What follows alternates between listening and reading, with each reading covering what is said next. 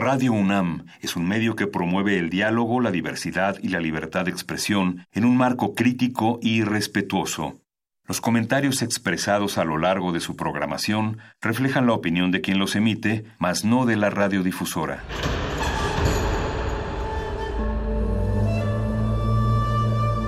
Un templo para la apreciación del ser mediante el sonido.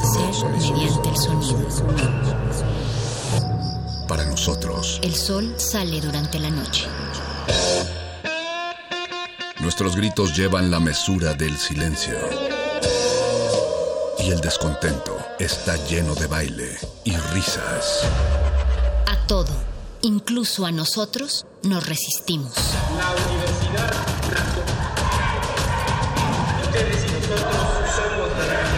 Resistencia modulada.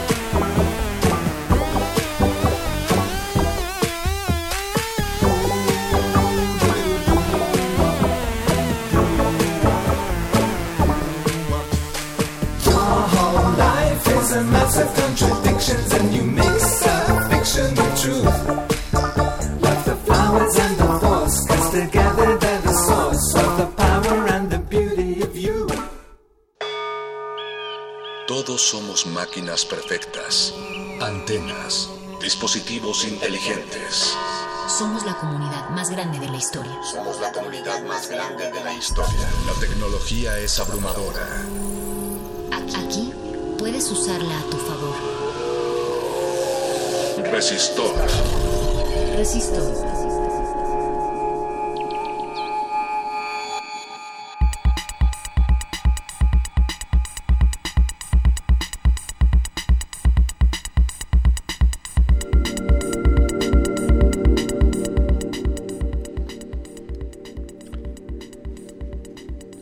polímata florentino del Renacimiento italiano, pintor, anatomista, arquitecto, paleontólogo, artista, botánico, científico, escritor, escultor, filósofo, ingeniero, inventor, músico, poeta, urbanista, abrió el corazón de un cerdo que todavía latía para mostrar cómo funcionan los ventrículos, diseñó instrumentos musicales, coreografió desfiles, usó fósiles para disputar el relato bíblico del diluvio universal y luego dibujó el diluvio.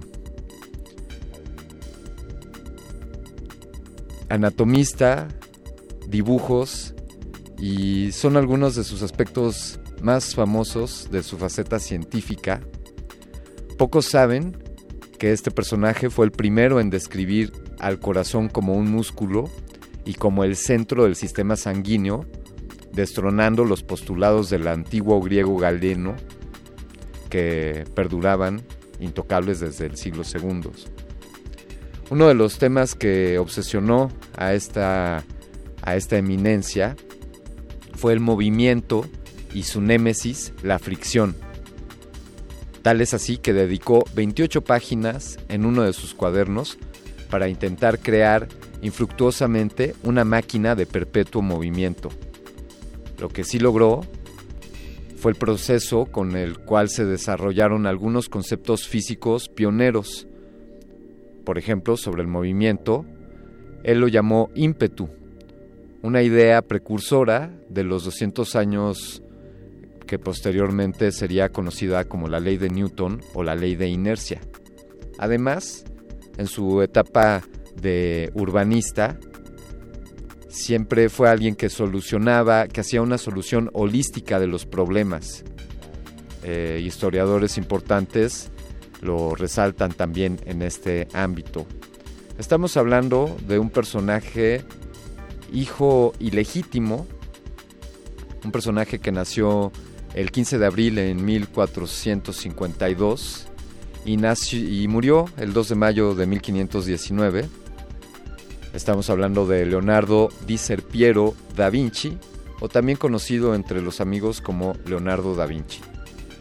Es como esta noche inicia Resistor dedicando esta emisión a este distinguido polímata, este personaje importantísimo en la historia, pintor de de obras maestras y famosísimas como la Mona Lisa, inventor de máquinas, del prototipo de un helicóptero, tiene dibujos de algo que parece un submarino, inventó armas y es un personaje a quien sin duda nos habría gustado muchísimo entrevistar en Resistor, si hubiésemos estado en Resistor hace 500 años y no hace 5 años como estamos cumpliendo este día cinco años de estar al aire.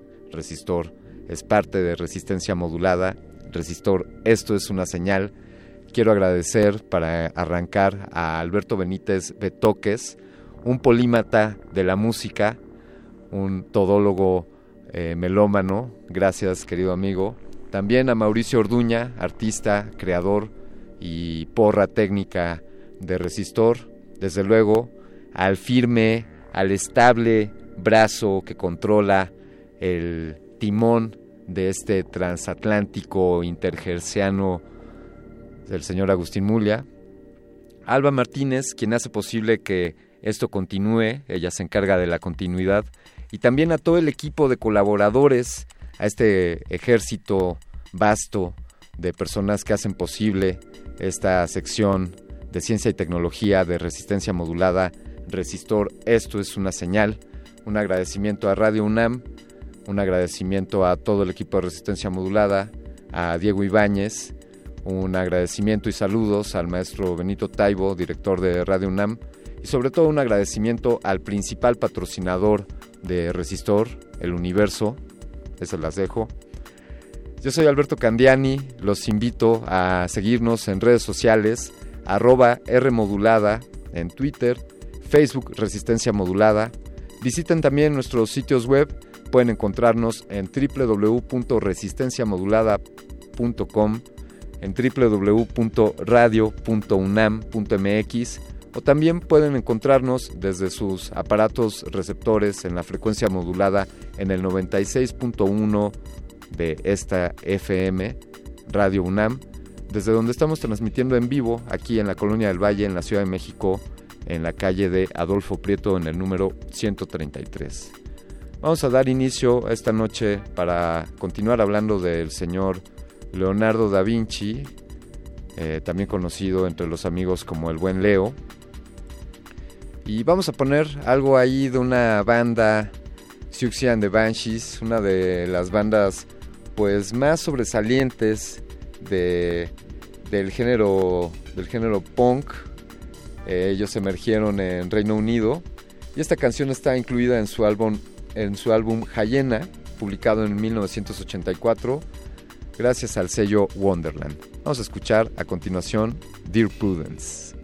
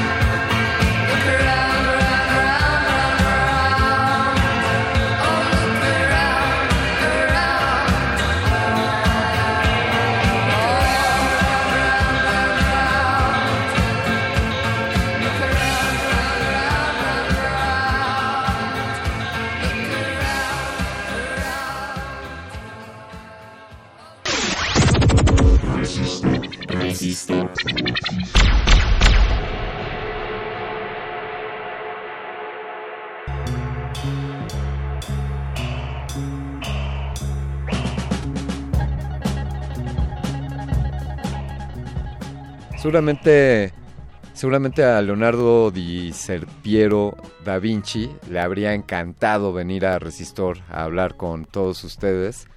Y como ya decíamos, tuvimos que tendríamos que haber adelantado Resistor 495 años para alcanzarlo en los últimos días de vida y seguramente nos habría dado una fantástica entrevista. Es más, estoy seguro que si Leonardo da Vinci hubiese nacido en esta época, además también de todas las cosas que hizo, habría hecho radio. ¿Qué opinan ustedes? Por favor, coméntenos qué es lo que les gusta de Leonardo, eh, qué les llama la atención, tienen preguntas, tienen algún dato, algún dato curioso sobre Leonardo da Vinci. Por favor, compartan con nosotros arroba Rmodulada, si le agregas el hashtag resistor. Es bienvenido tu comentario y acá, acá hablaremos de ello al aire. Bueno, pues han de saber ustedes que actualmente se encuentra en el Palacio de la Autonomía de la UNAM, allá en el centro histórico, justo detrás del el Museo del Templo Mayor. Está, además de otras exposiciones, les recomiendo, siempre es un gran espacio el Palacio de la Autonomía. Está actualmente la exposición Leonardo da Vinci Experience. Es una exposición bastante interesante, ya ahora hablaremos a fondo de esto. Y esto es parte de la celebración, de la macro celebración internacional que se está llevando a cabo eh, en conmemoración del 500 aniversario del fallecimiento de este distinguido personaje, como ya decíamos, el 2 de mayo de 1519. Y, aludiendo a esto, a la exposición, al aniversario, bueno, pues hemos, hemos tenemos la oportunidad esta noche de, bueno, y el privilegio de que nos acompañe primero un colega de esta, de esta honrosa Universidad Nacional Autónoma de México. Él es egresado de la Facultad de Estudios Superiores de Acatlán. Estamos hablando con con un amigo e historiador, Jorge Garibay. ¿Cómo estás, Jorge? Buenas noches. Hola, ¿cómo estás? Muy bien, muchas gracias. Muy eh, encantado de estar aquí. Fantástico, pues qué, qué bueno que nos tomaste la, la invitación y qué bueno que te logramos sacar de esas salas donde se está exponiendo estas piezas de Leonardo da Vinci. He de comentarles amigos que Jorge es guía y anfitrión de esta exposición, además de ser historiador y por lo que he visto ya también un, fanático de Leonardo da Vinci. ¿Qué, nos puedes decir en términos generales de, de este señor? ¿Quién fue? ¿Por qué es tan importante? ¿Por qué le estamos dedicando todo esto? Bueno, bueno, desde mi punto de vista, tanto como parte de este equipo de trabajo de la exposición y ya un punto de vista personal, creo yo que es el más grande genio de toda la historia. Ha incursionado o incursionó más bien en tantas disciplinas que muy pocas veces veremos a otro personaje vaya, siendo un genio en todas estas artes. Por ejemplo, era un genio pintor, indiscutiblemente, tenía formación también como escultor, arquitecto, ingeniero sobre todo. De hecho, él eh, se consideraba más un inventor y pasó eh, la gran parte de su vida desarrollando infinidad de máquinas para distintas, eh, distintos motivos. Por ejemplo, máquinas para la guerra, máquinas para volar, se consideran también ciertos prototipos de medios de transporte, eh, máquinas, vaya, para la, facilitar las tareas del ser humano. En general, bueno, era músico, era un perfecto ejecutante de, lira, era cantante, era gastrónomo, era escritor, filósofo, poeta, era, vaya, era de todo este señor, un polímata, hecho y eh, derecho. Sabes que yo aprendí eh, esta palabra gracias a leer respecto a Leonardo eh, ya algún, día platicaremos, Jorge, en qué momento la humanidad dejó de, ver este potencial que tenemos los seres humanos de volvernos polímatas. Eh, y, bueno, pues esto es consecuencia de la industrialización, de segmentar el conocimiento, de, formarnos en ciertas disciplinas. Y entonces ya, tú dedícate a esto mientras que las otras personas se dedican a otra cosa y, yo siempre ahí estoy sembrando la semillita incluso con, con colegas, estudiantes, de por qué no aprender de un montón de cosas, ¿no? Claro. Que, ¿cómo, ¿Cómo hacía Leonardo para aprender sobre tantas cosas? Se metió a muchas escuelas, tuvo muchos maestros, lo hacía por su cuenta. ¿Cómo, ¿Cómo era su método de aprendizaje? Mira qué curioso es que él, el único estudio que recibió tal cual con un maestro fue en pintura y bueno, esta formación artística de, estudiar lo que es la profundidad, la perspectiva, eh, la composición dentro de la pintura, también formación como escultor. Esto fue nada más con su maestro Andrea del Berroquio, que fue su formación en, en Florencia eh, a partir de los 13, 14 años aproximadamente. Y todo lo demás, o sea, esto de, desarrollar máquinas, de eh, escritos, de, poemas, de vaya, de arquitectura, de muchas de estas cosas las hacía de su propio conocimiento, de su propia perspectiva, de su propia percepción de la naturaleza, el hecho de desarrollar gran cantidad de máquinas para volar, lo hacía con base nada más en su, en su observación de las aves, eh, del vuelo, de qué estas hacían, del movimiento de las alas, diseccionaba pues eh, ya cadáveres de, de, animales que volaban de, de, aves, de murciélagos y estudiaba tal cual la, anatomía de, de, las alas, del mismo cuerpo, estudiaba cómo era que, el movimiento permitía que, los cuerpos se elevaran, que planearan en el aire, o sea, una gran cantidad de cosas que todas las hacía por la gran curiosidad que él sentía de, bueno, ¿por qué pasa esto? Yo quiero saber y, esto también me llama la atención, quiero saber, o sea, su gran curiosidad fue lo que lo llevó a desarrollar todo este potencial en las artes y en las ciencias. Además de, bueno, hijo ilegítimo, ¿no? Esto quiere decir que, no nace dentro del hecho de, una familia, eh, pero sin embargo esto, esto no significa que, que, no recibiese el apoyo o la acogida de, de su padre. ¿Cómo, ¿Cómo sucede esto en su vida, en su joven vida de Leonardo? Bueno, el hecho de que sea hijo ilegítimo, lo que ocurre es que es un hijo fuera del matrimonio. Es decir, su padre pues eh, tuvo sus quereres con eh, la que se dice que era campesina eh, de, esta, o cercana a la familia y pues nunca se casaron. Pero de este, de este encuentro pues nace Leonardo da Vinci y bueno, no tiene este reconocimiento por ser un hijo fuera del matrimonio. Entonces, eh, bueno, no quiere decir que su padre no lo apoyara o que se llevara mal con ellos. No, de hecho, eh, su padre lo apoyó para que pudiera incursionar en el mundo de las artes, ya que no podía seguir el mismo oficio de, de, pues de su padre, que eran las leyes, era eh, ser notario, y por eso es que su padre le, le, le pide a Andrea del Berroquio cuando se mudan a Florencia, que lo reciba en su, en su taller y junto con Sandro Botticelli, de hecho, otro gran artista, otro gran pintor. Eh, también Botticelli era, era alumno de Verrocchio. Así es, era alumno de Verrocchio y eran amigos, Leonardo y Botticelli eran amigos. Sí, sí. O sea, Verrocchio pues, pues era un gran maestro. sí, claro. Eh, eh, ¿qué, ¿qué, sucede cuando, cuando le permite Verrocchio a Leonardo participar ya en, en, en las primeras obras? cuál es el qué es lo primero que pinta Leonardo. Bueno, eh, él empieza pintando paisajes, empieza pintando ciertos detalles en pinturas de su maestro y se puede decir que la primera participación de, dentro de una pintura ya eh, hecha y derecha fue en el bautismo de Cristo de Verrocchio, pintando un angelito en la parte inferior del lado izquierdo. Este angelito, pues bueno, cuenta la leyenda de Giorgio Vasari, que fue el primer biógrafo de Leonardo, que Andrea del Verrocchio al ver este, esta pintura, esta magnificencia, la técnica, él muy humildemente dijo, no, pues yo voy a dejar de pintar, mi alumno me ha superado. Aunque bueno, este se, se cree que fue un una especie de piropo de, Giorgio Vasari, de, una adulación, porque, pues bueno, no se sabe a ciencia cierta. No obstante, sí Berroquio, sí, está comprobado, que sí admiraba mucho la técnica de Leonardo, o sea, sí demostraba el gran talento que, tenía y que él mismo podía observar. nos preguntan en, redes sociales, eh, Diana, gracias Diana por, por tu pregunta y por seguirnos, por, por acompañarnos estos cinco años. Ella pregunta, ¿por qué el Da Vinci en su nombre? Ah, ok, bueno, eh, eh, él nace en la región de Vinci, así se llamaba el pequeño pueblito donde él nace, que queda muy cercano a Florencia. De hecho, es un pequeño pueblito y queda de paso hacia Florencia. Hoy en día es la parte de la región de la Toscana.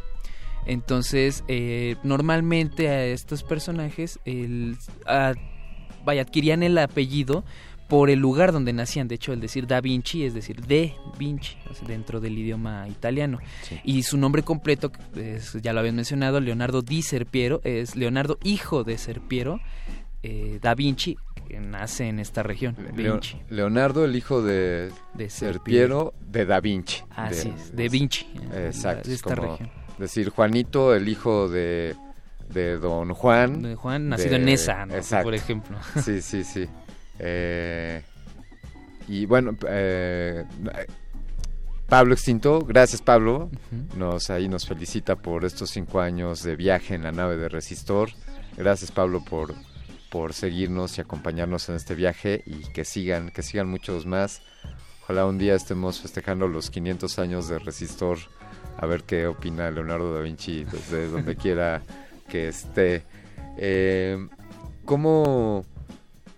¿Qué, hay en esta exposición? O sea, hablar de una exposición de, un personaje de esta magnitud, de esta diversidad de, habilidades, de conocimientos, por dónde llegarle a Leonardo da Vinci, eh, pintor de uno de los cuadros más famosos, quizá el cuadro más famoso que exista en, la historia del arte. Hablamos de la Mona Lisa. Y, y, podríamos extendernos solamente por ahí, pero ¿cómo hacerle para, para curar eh, muestra de sus trabajos, desde sus cuadernos? ¿Qué, qué, encontramos en esta exposición, Jorge? Bueno, eh, nos eh, conformamos de cuatro salas. Una primera sala introductoria que trae una breve semblanza de la vida y obra de Leonardo, pero en esta primera sala nos centramos principalmente en la pintura. Aunque Leonardo eh, está considerado, bueno, que sus pinturas no rebasan la veintena, traemos algunos cuantos ejemplos, los más característicos. Tenemos una, una Mona Lisa grandotota donde todos se pueden tomar fotos y eh, pues la suben a sus redes sociales. De hecho, eh, ahí vemos constantemente cuántas personas se toman su foto y la suben a Instagram, a Facebook, a todo esto. Tenemos una réplica pequeña de la Última Cena, tenemos una de la Anunciación, tenemos dos eh, retratos, uno el de Ginebra de Benchi el, de, el retrato de un músico que se dice que es Hoskin de Pré. Tenemos también una, una réplica eh, hecha por un artista eh, anónimo de la batalla de Anghiari. Este mural que es bastante curioso porque es una participación que tiene junto a Miguel Ángel, este otro gran genio del Renacimiento, este otro gran artista, pero vaya es curioso esta historia y pues, si me la cuento. Bueno, eh, no se llevaban bien, se respetaban, y, pero vaya, no se estimaban.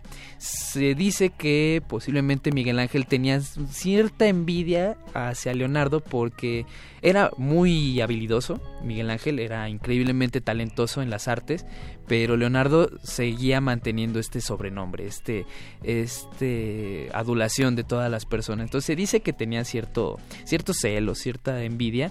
Entonces los mandan a llamar para que pinten un, mural, un muro del Salón de los 500 en el Palazzo Vecchio en Florencia. De un lado estaba Leonardo y eh, enfrente estaba Miguel Ángel, cada quien trabajando en su respectivo mural, pero no lo terminan ninguno de los dos. En este caso, bueno, Leonardo utiliza nuevamente la técnica del temple y el óleo en la pared misma técnica que utilizó en la, en la última cena y que pues no fue del todo correcta porque la pintura se empezó a caer. Y cuando normalmente se utiliza la técnica del fresco para pintar en las paredes, aquí utilizó otra técnica que no fue la mejor porque se empezó a caer esta pintura. Entonces, vaya, el cuadro no quedó del todo bien quedó inconcluso tanto el de Miguel Ángel como el de Leonardo. Ambos se tuvieron que retirar por distintos motivos. Eh, Miguel Ángel se fue a Roma, Leonardo tuvo que hacer otras cosas. Ambas pinturas inconclusas fueron cubiertas posteriormente por pinturas de Giorgio Vasari. Y ambos diseños originales pues quedaron perdidos porque así como llegar y raspar a ver si está la original, pues no, imposible, no se puede hacer. Pero han hecho estudios de rayos X y parece ser que sí dieron con el original, aunque pues quedó completamente perdido. Qué, pena, qué pena que se hayan perdido estas, estas piezas. Em, la Mona Lisa. Eh, remontémonos a 1911 y ahí a mediados de, agosto de 1911. Es más, vayámonos a la noche del 21 de agosto de 1911, entremos al Museo del Louvre ¿Y qué está sucediendo ahí?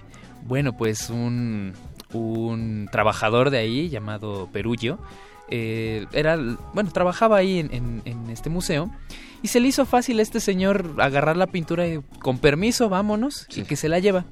Eh, trata de venderla en Florencia, pero no tiene éxito y de hecho, pues... Eh, esta pintura que estuvo perdida pues una cierta cantidad de tiempo, ya la, la encuentran y bueno, este señor Perullo pues pasa unos cuantos meses, unos 11 meses más o menos en la cárcel, pero vaya, la pintura fue recuperada y fue nuevamente llevada al Museo Louvre.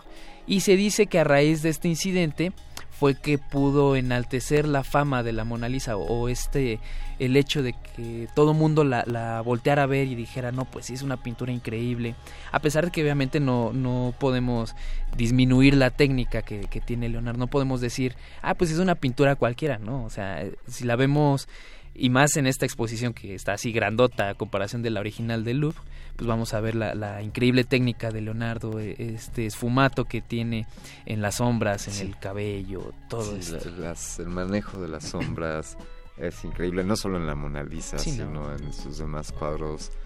Es así, por más que te acerques, no encuentras la pincelada, el cómo difumina la luz y la sombra.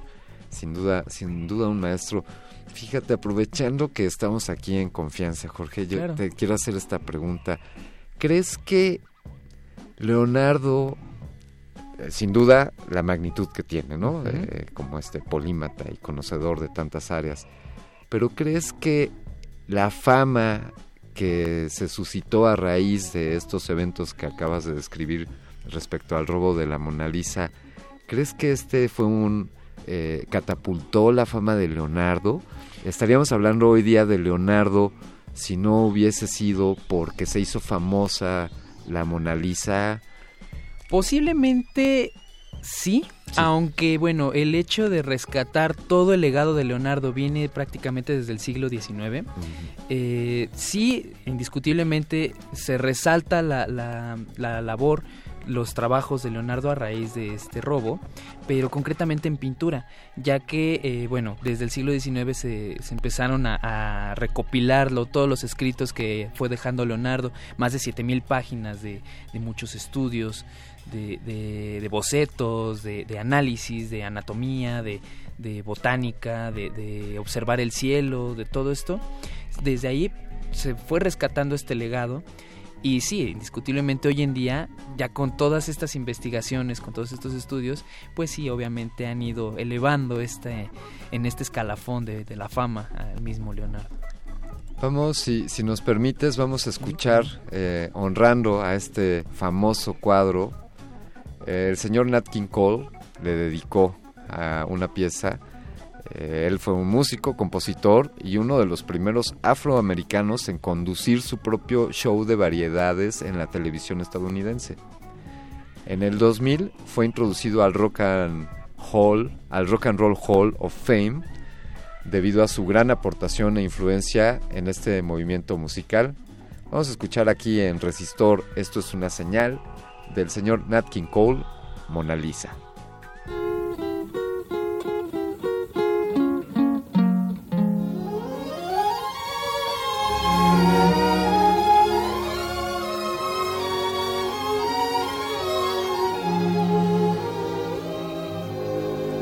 Mona Lisa, Mona Lisa, men have named you. You're so like the lady with a mystic smile. Is it only cause you're lonely they have blamed you for that Mona Lisa strangeness in your smile? Do you smile to tempt a lover, Mona Lisa?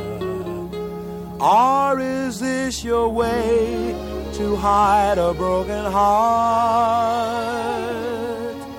Many dreams have been brought to your doorstep. They just lie there and they die there. Are you warm? Are you real, Mona Lisa? Just a cold and lonely, lovely work of art?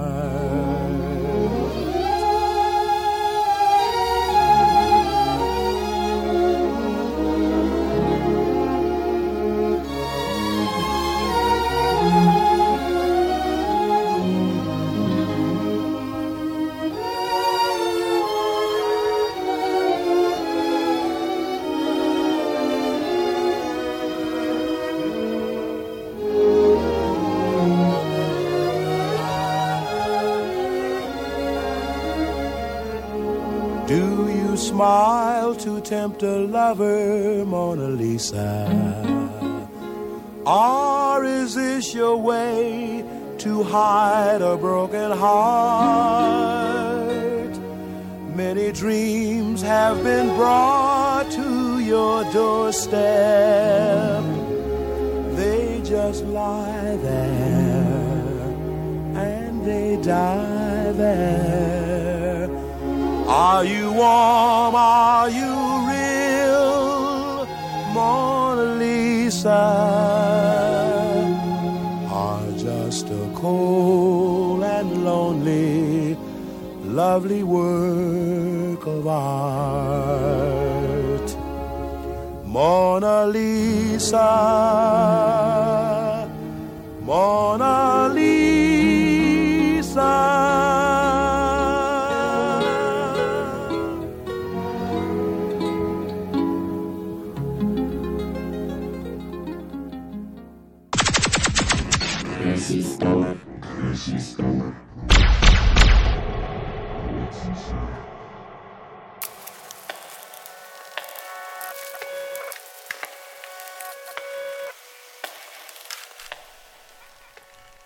En respuesta a Pablo Extinto, eh, sí, la exposición es temporal, ya hablaremos de, fechas y, y la mecánica para, para acceder a esta exposición. Eh, también les adelantaremos un poco más adelante en el programa sobre, sobre otra. Este, este señor sin duda da para hacer exposiciones indefinidamente y por todo el mundo. Yo me aventuraría a decir que incluso hasta hacer un museo eh, dedicado al trabajo de Leonardo da Vinci. Nos pregunta Diana también, eh, Jorge, Jorge Garibay, que nos está acompañando, historiador y, y conocedor y ya vemos que amante también de la obra de Leonardo. Nos pregunta Jorge Diana, nos dice, eh, ¿quiénes más eran sus amigos de Leonardo da Vinci? Bueno, él se llevaba muy bien con Ludovico Sforza, que fue uno de sus mecenas, con- concretamente su estadía en Milán. Él le manda a pedir que la última cena, que de hecho ahorita te menciono un dato bastante curioso de la última cena. Eh, le manda a pedir el retrato que es conocido como la Dama del Armiño, esta mujer que viene con un animalito. Ella es Cecilia Galerani y era la amante de Ludovico Sforza. Tiene, bueno, ya lo había mencionado, Botticelli. Eh, eh, dentro de también su círculo de amigos estaba la familia Benci y de hecho Amerigo di Giovanni de Benci, que era un banquero florentino, eh, él le pide que retrate a su hija, Ginebra de Benci, y de hecho sí está este retrato, y lo tenemos ahí la réplica en la exposición. Eh, era Leonardo muy cercano a esta familia, tuvo gran cantidad de, de mujeres amigas, no tuvo descendencia, eso sí, nunca estuvo casado, nunca tuvo hijos, pero sí tenía muchos, muchas amigas, sobre todo, muchas eran también sus modelos. Por ejemplo, la mismísima Mona Lisa, que era Lisa Gherardini. Bueno, se dice que las teorías más acertadas apuntan a que es eh, Lisa Gherardini, era esposa de un comerciante de sedas llamado Francesco del Giocondo. De ahí este nombre de la Mona Lisa del Giocondo o la Gioconda. Eh, hay un videojuego para la comunidad gamer que nos esté escuchando, pues igual y ya sabrán cuál es, es el Assassin's Creed 2. Aquí Leonardo se, eh, bueno, lo, lo representan como un hombre joven y muy amigo de- del protagonista que es Ezio Auditore. Entonces, bueno, es ficción, pero hasta en la misma ficción Leonardo sigue siendo un gran genio. ¿Dirías que era un, un personaje extrovertido, con capacidad de relaciones públicas? O sea, era alguien que sabía manejarse en las cortes, a pesar de tener esta, este estigma quizá de hijo il- ilegítimo. ¿Esto le marca de algún modo o le ayuda?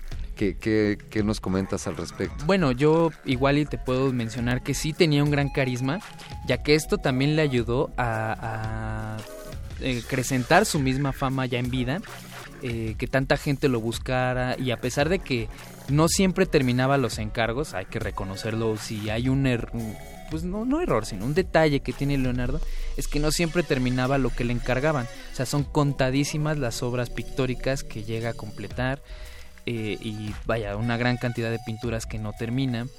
Eh, no sé, o sea, los mismos personajes que lo, que lo, lo contrataban, que le pedían que por favor los pintara o que pintara un por ejemplo un retablo o Bartolomé Scorleone que le manda a pedir eh, que pinte la Virgen de las Rocas, o sea, todas estas personas que buscaban a este gran maestro porque ellos veían los dotes de artista que tenía, ellos veían la calidad de dibujo con la que él empezaba sus pinturas, eh, los estudios que él mismo hacía, o sea, también el hecho de que Leonardo dijera, yo no, no, nada más soy artista, te puedo hacer una máquina que te ayude a defenderte si te viene una invasión, o sea, tantas cosas y era un hombre indiscutiblemente carismático. Tiene una frase, Leonardo, parafraseándolo, que dice, en cualquier cosa, como en la pintura, eh, puedo hacer cualquier cosa.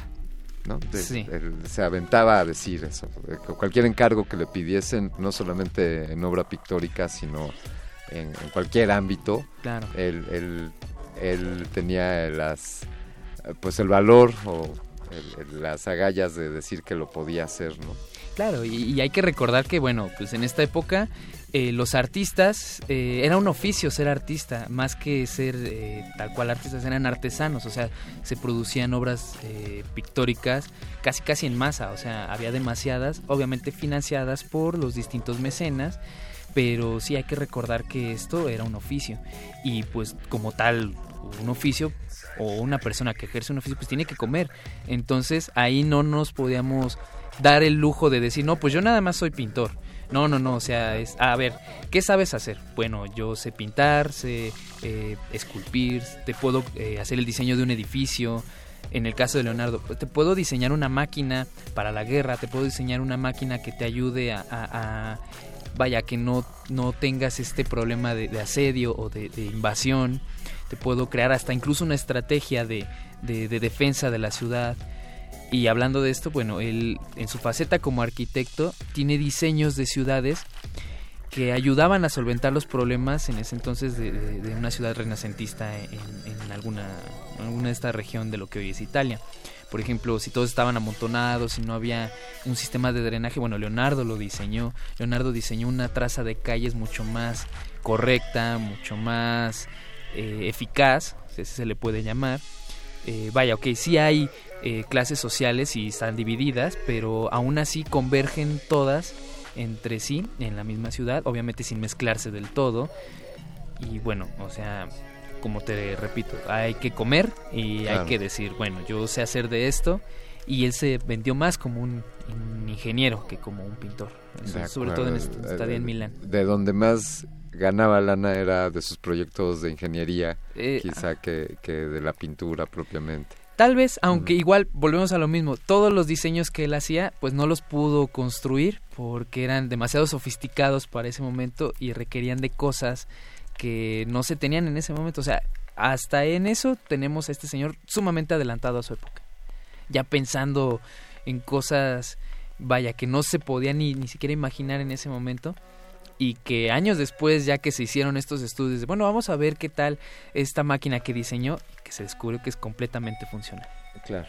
Eh, como podemos ver en la exposición, algunas, algunas máquinas que están ahí, ¿no? Estas son, son réplicas, estas son réplicas de máquinas que sí construyó o son eh, máquinas construidas a partir de los planos que están dibujados en, sus códices de bueno, bueno son máquinas que están hechas por artesanos italianos ah, en nuestros tiempos y están basadas en los diseños originales de Leonardo y están hechas a escala. Porque bueno en el caso ya cuando puedan asistir a verlo eh, tenemos un prototipo de un volante está hecho completamente a escala porque el diseño original, ya que lo vean en la exposición, era mucho más grande. Pero aún así nos damos una idea de cómo era la funcionalidad de, estos aparatos. Está este, este volante, tenemos un gato mecánico, tenemos una polea simple, un higrómetro que es, es, de los que a mí más me gustan porque es una balanza, es un, ustedes lo llegarán a ver y es un, un invento tan sencillo pero tan funcional y, tan ingenioso porque es una balanza y tenemos de un lado algodón y del otro lado cera. El algodón absorbe agua. Al sacar este aparato al, ambiente, pues bueno, la, la, humedad en el ambiente es absorbida por el algodón y desequilibra la balanza.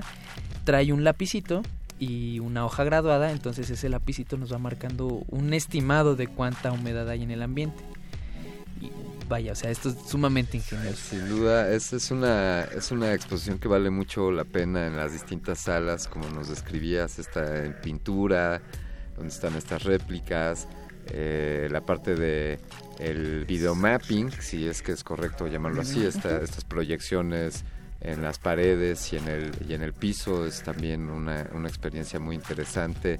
Después está la parte de realidad virtual, Así es. donde te llevan a un, a un pequeño paseo por, por y dentro de algunas de las creaciones.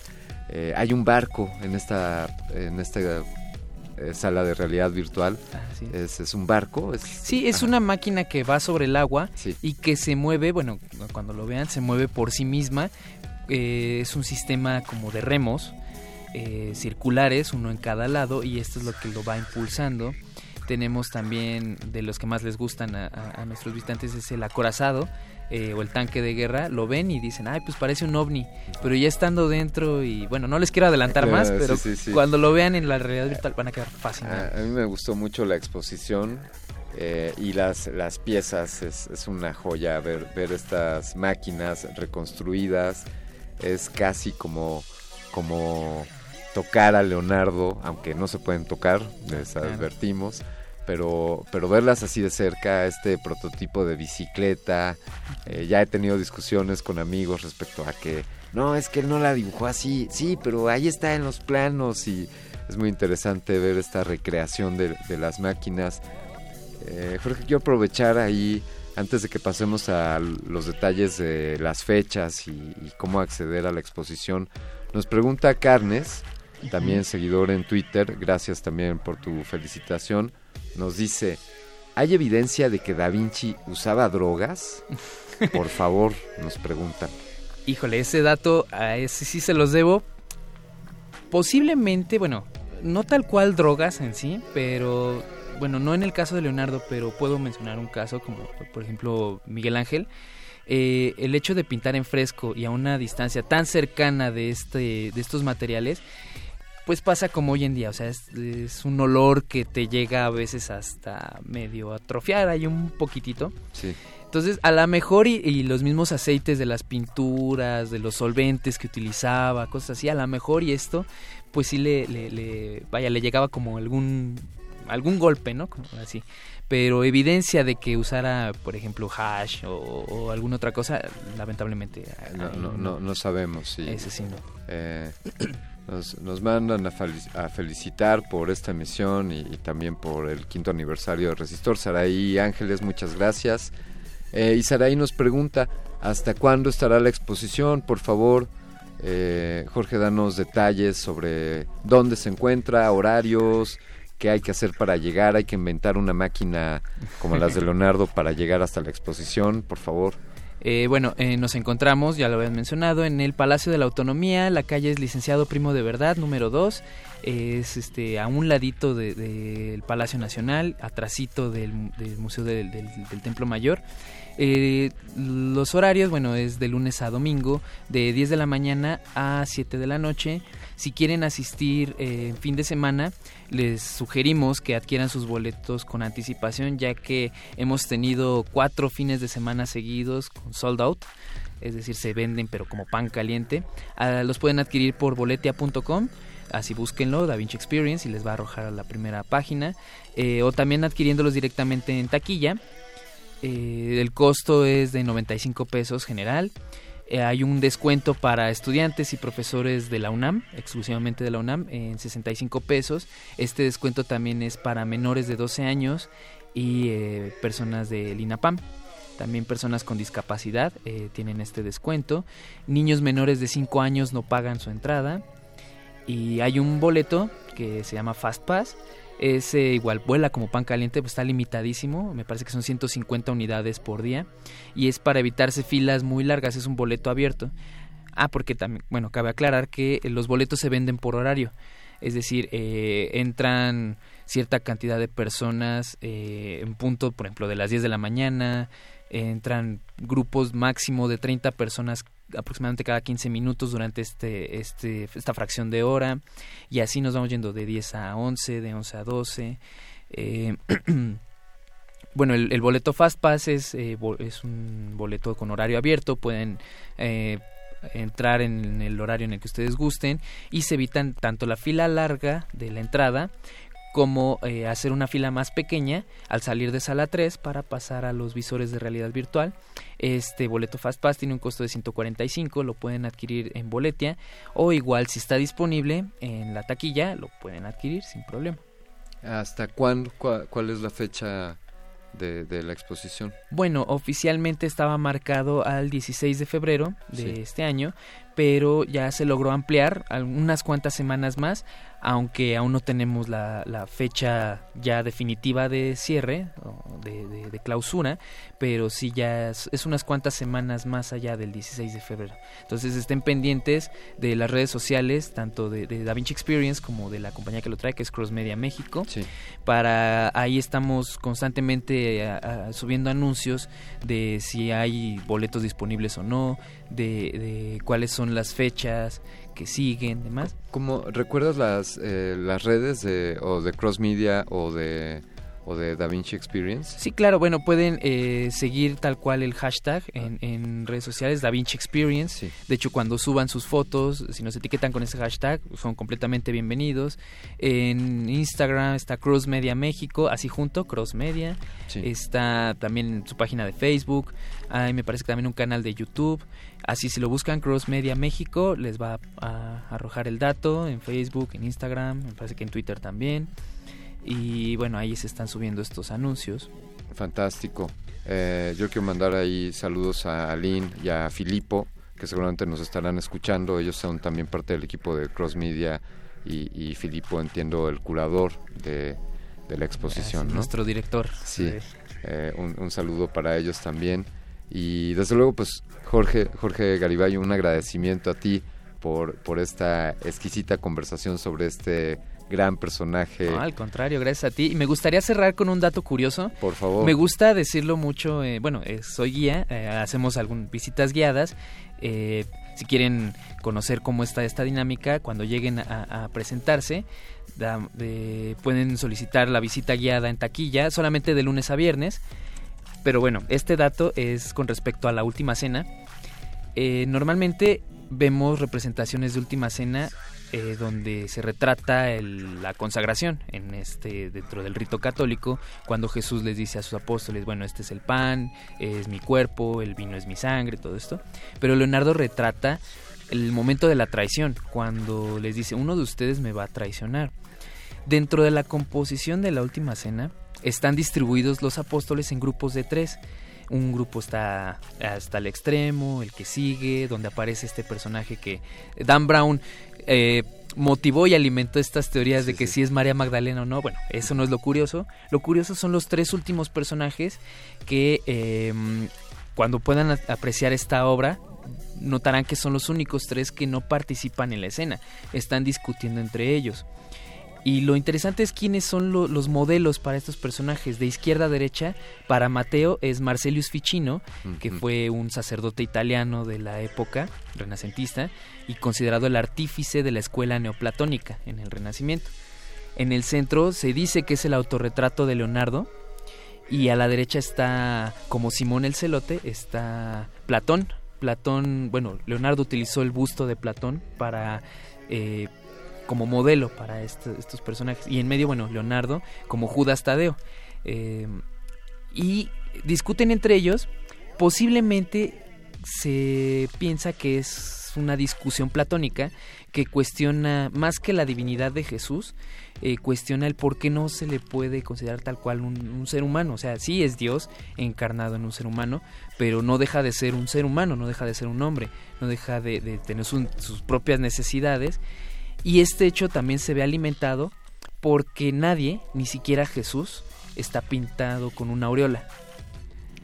De acuerdo. Además, bueno, recordemos que, bueno, Leonardo, si es que es el que se retrata aquí, eh, se representa como el hombre del renacimiento y esta idea en el renacimiento del antropocentrismo, del ser humano como el centro de todo el universo, bueno, es, es bien fundamentado, incluso por el hecho de que Jesús es la figura central de la, de la obra y su rostro, de ahí de vienen los puntos de fuga, de ahí vienen el, el, pintar este trampantojo, esta sensación de profundidad. Vaya, todo este dato curioso que viene de esta pequeña conversación. Eh, está fantástico este dato y sin duda hay una infinidad de datos curiosos. De nueva cuenta, Jorge, estimado Jorge Garibay, muchas gracias por, por tu por tu participación esta noche en Resistor. No, al contrario, muchas gracias a ti Alberto por esta invitación y pues visítenos, no, no olviden visitarnos, no se la pierdan, de verdad está padrísima y aprovechenlo, compren sus boletos con anticipación porque se acaban Ya. y eh, bueno. Ya estamos ahí, Leonardo da Vinci Experience en el Palacio de la Autonomía de la UNAM, allá en el Centro Histórico. Busquen sus boletos en boletia, boletia.com. Vamos a cerrar esta emisión. Eh, yo me despido, no sin antes agradecer a todo el equipo de nuevo que hace posible Resistor. Eduardo Luis, gracias por el apoyo. Mauricio Orduña, eh, Alberto Benítez Betoques, el piloto de esta nave, señor Agustín Mulia. Quiero agradecer a todo Radio UNAM, a todo el equipo de Resistencia Modulada, a todas sus felicitaciones. Gracias en redes sociales por felicitarnos por este quinto aniversario de Resistor. Y sobre todo te quiero agradecer a ti por estarnos sintonizando todo este tiempo, por habernos escuchado y por seguirnos escuchando estos cinco años y los que vengan de aquí en adelante. Gracias a ti, gracias por sintonizarnos. Yo me despido, soy Alberto Candiani. Quédense en Resistencia Modulada. A continuación, Cultivo de Ejercios y a terminar, Aguas Negras, Resistor. Esto es una señal. Última enseñanza del día. Siempre hay que mirar las cosas desde el lado positivo. Si no lo hay, descarga la actualización. Descarga la actualización.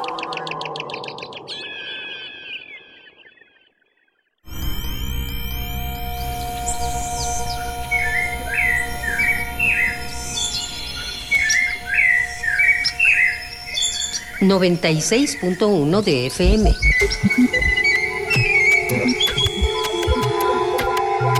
X, X, E U N. Radio UNAM. Experiencia sonora.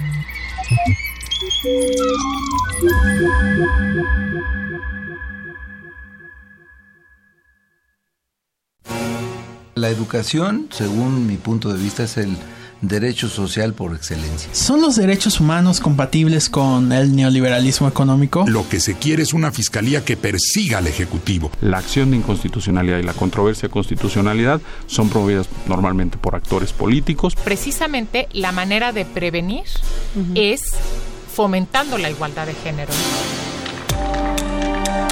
Conocer y defender nuestros derechos es responsabilidad de cada uno. Las voces de los expertos se dan cita en donde la cultura de la legalidad es la meta de cada día. Derecho a debate, temporada, 3. Todos los martes a las 16 horas por el 96.1 de FM. Conduce Diego Guerrero. Te esperamos para continuar en la construcción del Estado de Derecho, porque en la cultura de la legalidad participamos todos. Radio UNAM, Experiencia Sonora.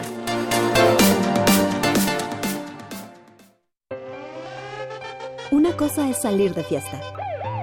Otra cosa es salir de urgencias. Una cosa es querer levantarse. Otra cosa es no poder levantarse. Una cosa es que te lata por alguien. Otra cosa es morir por nada. Las drogas te llevan al peor lugar. Hay otro camino. Te ayudamos a encontrarlo. 800-911-2000. Escuchemos primero. Estrategia Nacional para la Prevención de las Adicciones. Secretaría de Gobernación. Gobierno de México.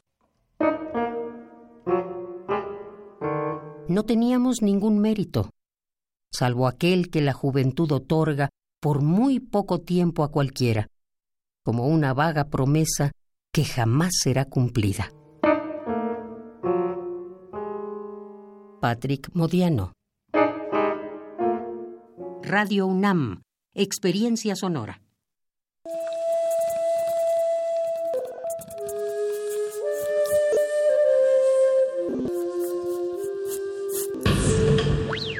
La música emergente es como el silencio. Silencio. Presente a nuestro alrededor. Pero audible solo para quienes tienen disposición de escuchar.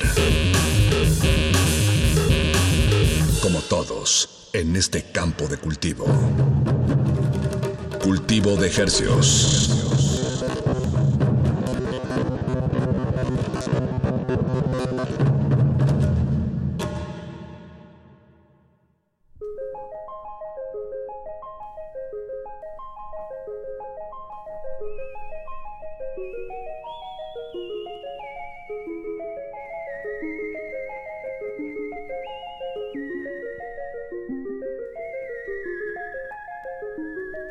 Organismos audiosensibles y radioceptibles inmersos en las ondas hercianas. Bienvenidos a otra emisión de Cultivo de Hercios. El invernadero de resistencia modulada que se atomiza y transmite los lunes y jueves a las 9 de la noche en compañía de ustedes y de música recién hechecita cultivada que hacemos llegar hasta sus oídos. Por la comodidad del 96.1 de FM. XEUN.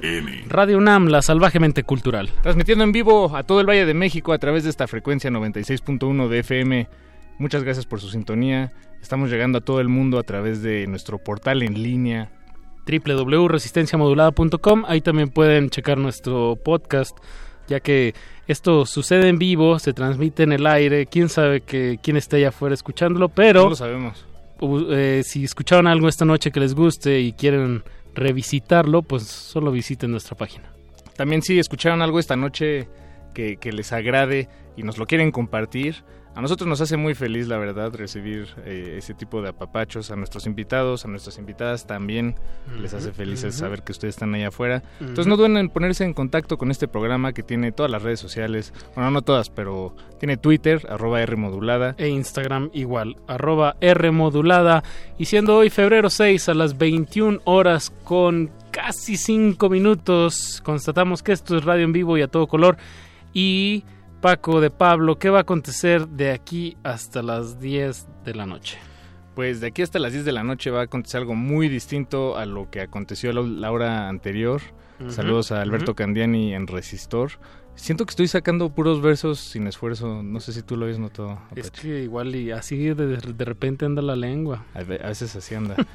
de, de suelta. De suelta. Eh, pues aquí hasta las 10 de la noche tenemos dos lados, dos distintas emisiones que queremos compartirles, dos invitados, dos proyectos, dos estilos, eh, una dualidad En una sola emisión. en una sola emisión. de cultivo de ejercicios, pues la segunda mitad de esta emisión la vamos a dedicar al dueto Sotomayor. Paulina y Raúl Sotomayor nos visitan aquí en la cabina. eh, los vi que traen ahí como algunos regalitos, entonces, bueno, traen Ojalá mucha música. para nosotros. No, para la audiencia, Paco, para los organismos O sea, sí, audiosensibles. sí, pero, pero bueno, sí, tienes razón. tienes razón. Pero bueno, estén atentos, van a estar, pues se están estrenando mucha música. Entonces, pues estén atentos. Pero antes de eso, Paquito. Antes de eso, y para empezar una emisión más de cultivo de ejercicios, un, ca- hercios, un caldito y una y una ensaladita ándale, y un arroz con huevo por seis pesos más. en esta com- su comida corrida radiofónica cultivo de ejercicios. Le damos la bienvenida a Lolita de Sola. Lolita, mucho gusto, bienvenida aquí a la cabina de cultivo de ejercicios. de Radio UNAM, de Radio UNAM. De Radio UNAM, sí. Bueno, en realidad la cabina es de Radio UNAM. Exacto. No, pues gracias a ti, Lolita, por venir. De- De, ejercios. Sí, es una palabra inventada. Es una cafeinización. Yo pensaba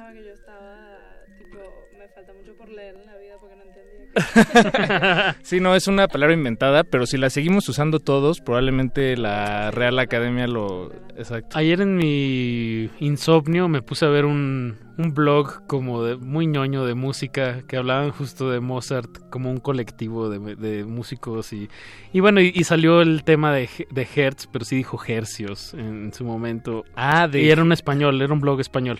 Ah, órale. Es Ujú. que claro, es... Claro, pero. De Hertz. Lo- los es una hertz. unidad de frecuencia. No, los hertz sé que son, pero, pero para ustedes el cultivo de hertz es un cultivo de hertz. Eh, sí, bueno, tal vez un poco más que eso, pero... Pero sí. Gracias O sea, porque por no, no es solo un cultivo de hertz. es- es Ajá, un- explique- explícanos, Paco, ¿quiénes Pues es- somos? eh, tal vez lo que estamos cultivando son mentes humanas de A través de aquellos la- individuos, de aquellos sujetos eh, que, que- que- que decidieron en algún momento de su vida hacer música.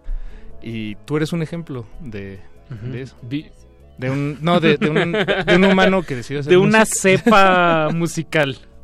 sí. sí, exacto, exacto. Musical. No, Eso. pues nosotros también. Por eso, pero, pero porque invitamos a, a humanos, no a robots. Exacto. Todavía no aprendemos de los robots. ¿Quién sabe? Bueno, no eh? sé, tal vez sí. ¿Qué no dirían los algoritmos? No sé si el algoritmo cuenta como un robot. ¿Sí cuenta como un robot? Porque, bueno, no- tampoco sé si aprendí de los algoritmos. No sé de dónde estoy aprendiendo las cosas. Afortunadamente, no, no vamos a profundizar tanto en la psique humana esta noche, Lolita. Más bien queremos profundizar en tu Proyecto pues, en tu, en tu carrera musical, tal vez un poco en tu vida, este, hasta donde cruce con tu música y nos quieras compartir. Eh, ¿Tú naciste en Venezuela? Caracas. Caracas. Nuestro productor Eduardo Luis Hernández Hernández es de Caracas. Ah, Beneco. Ah, no sabía que- Está el señor Don Agustín Mulia en la operación técnica de esta emisión. Y, bueno, y Alba Martínez en continuidad. Ahora sí, ya el equipo completo. Sí, es que nos, nos faltó decirlo al inicio, pero... Pero si no, no sonaríamos. Si no, no. es cierto, es cierto. Pero sí, Eduardo Luis Hernández Hernández vino a México hace unos tres años. Porque estamos hablando. Ah, bueno, de no, no, no más, porque entonces, este, sí, bueno, ya es nuestro, nuestro camarada, nuestro amigo. Eh, seguramente escuchaste su acento. ¿Tú cuánto tiempo andas desde acá? Ah, bien.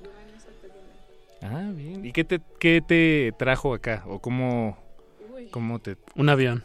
Sí, es, que no quería... la, la Sí, respuesta más sea. obvia. Dos, Dos aviones. Con escala en Panamá, ¿no? En Miami. En Miami. ¿Y, y por qué? ¿Por qué decidiste venir acá? Primero, razones obvias políticas. Querido país. Ujú, ujú, Claro. Y segundo, pues. Claro, dijiste hace un año. Perdón, sí, sí. No, que dijiste que fue hace un año, entonces... Claro, es, es muy fresco. La diáspora, ¿no? Le dice. Sí. La diáspora venezolana. Exacto. Pero. Son por la guarda que hay dos venezolanos. Hay ni siquiera uno. No, y en este espacio nos ha tocado entrevistar a mucho, mucho talento venezolano. Y nos da gusto. Aquí en México hay para todos. En realidad no, no hemos venido para acá por razones obvias. Porque aquí, en Colombia, en Latinoamérica, es donde hay más industria musical, ¿no?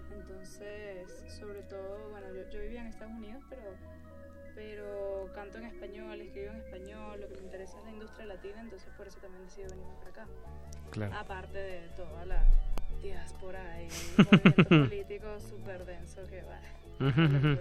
Sí, no, Exacto. no, no, no, no, no, Pero, pero bueno, es parte del contexto, ¿no? Este, Sí, claro, claro. sin duda, si no, Sí. imagínate, todavía estuviese en Venezuela, en mi casa, con mi perro, tranquilita, hubiesen disqueras en Venezuela, hubiese industria en Venezuela, ahorita no hay ni, ni siquiera nada que pueda asemejarse a una industria. Sí, claro. Sí, sí, digo, de- desde cosas que tal vez eh, parecerían eh, pues muy muy al margen, pero lugares donde presentarse en vivo, ¿no? Este Es súper es triste. sí, En ¿Dos? Caracas. Sí, sí, es súper, súper. Y ya no se hacen giras internas por el país, porque el país bueno, Está peligroso. está demasiado feo. Y, y también cosas tan sencillas que, que, que es que allá ni siquiera hay Spotify. Hoy en día los músicos, en verdad, todo se compite, se mide, se compara es por Spotify. Sí, claro. No por otra cosa, o sea, no, no por denigrar el resto de las plataformas, pero es la verdad. Pero es, de- es el que va marcando la, la industria musical, ¿no? Sí, Actual. va, va en la punta de la Y flecha. ni siquiera hay- la gente que tiene Spotify es un 1% que logra conectarse a un VPN y logra tener Spotify, ni siquiera sirven los ads de Facebook o Mm. Instagram. Y un músico como yo, un músico independiente, esa es su ventana. Sí, claro. Allá eso no existe. Entonces es lo que te digo, no, no hay no hay industria. Pero, pero sí hay buena música. Todavía hay mucha gente haciendo música. Sí, Pero y muy es- buena. Eso sí es amor al arte, sí. Sí. o sea, Que, porque saben que, o sea, quién sabe. Hay gente que sí sale, ¿no? Hay un, hay un chamo que se llama Micro TDH. Micro rapero, TDH. Rapero que, que vive allá y yo veo que todavía vive allá y, y bueno, no sé, la pegó y todavía sale y logra hacer su, su carrera, ¿no? Que está como ya en una liga ¿Quién más ha estado en esa liga? Eh, Apache, este, Enciclopedia. no sé dónde vive. Pero Enciclopedia vive acá. Vive acá. Exacto. ¿Quién más han venido? Eh, los mesoneros, La Vida Bohem, Hawaiana. Es, es, es mucho, es y, y, y muy bueno. Es la movida alternativa, digo. Sí. Allá queda mucho reggaetón. El mercado, o sea, como el mercado está muy raro, porque como que las mentes hercianas, como dirían ustedes. es Me como encanta. gran parte de la diáspora, ¿no? Porque la Mm. diáspora más que todo son personajes que estudiaron en universidades, etcétera. Ujú, claro. Entonces hay, un, hay, un, hay como que un tema ahí de, de, de público, de target, O sea, lo que se queda, se queda con lo que hay, exacto, caribeño. Ahora, tú, tú te fuiste antes de llegar a México, pero después de salir de Venezuela, Sí, te yo pasaste... me fui de Venezuela en el 2014. Eso. Porque me fue a estudiar. Y me fue a estudiar a Estados Unidos y me fui en el 2014. o sea, regresé en el 2018, pero de verdad que regresé por ocho meses. Y vámonos. Y fue como que, ok, quiero regresar a mi casa, llevo mucho tiempo fuera. Eh, voy a lanzar mi disco, lancé mi primer disco allá, de hecho, que fue. Todo el mundo dice que es un error, fue un error. ¿Por- ¿Por qué? Pero yo me lo disfruté. Pero ¿por, por qué sería un error? Porque no hay industria, no, no- Ah, allá en Venezuela. Allá, perdón. Pensé que decías en, en Estados Unidos y dije, no entiendo.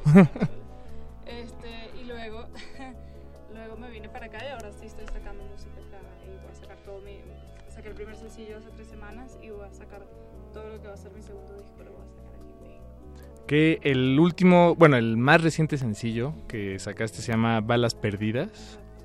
Eh, pues ¿por qué no lo escuchamos de una vez? Y ahorita regresamos a hablar de ello.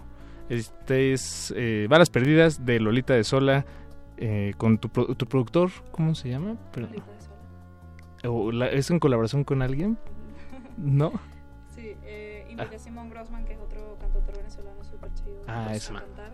Pero este track es mi bebé porque lo produje yo. Todo. Ah, ok, bien, bien, perfecto. Pues de Lolita de Sola. De su computadora hasta sus oídos. Entonces, pues súbanle a su radio. Están en cultivo de ejercicios.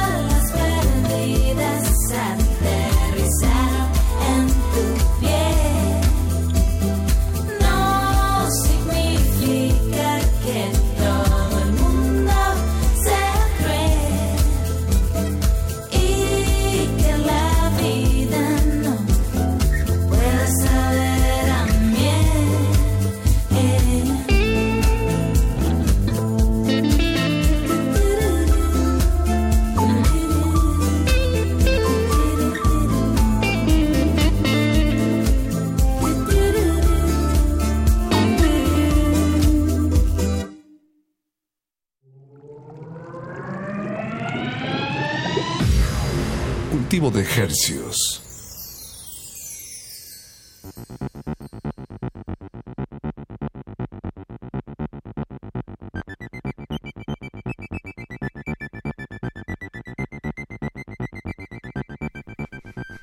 Organismos audiosensibles, lo que acaban de escuchar se titula Balas Perdidas y la autora, compositora, intérprete, productora es Lolita de Sola, que nos acompaña esta noche desde Venezuela aquí en la cabina de Radio Nam.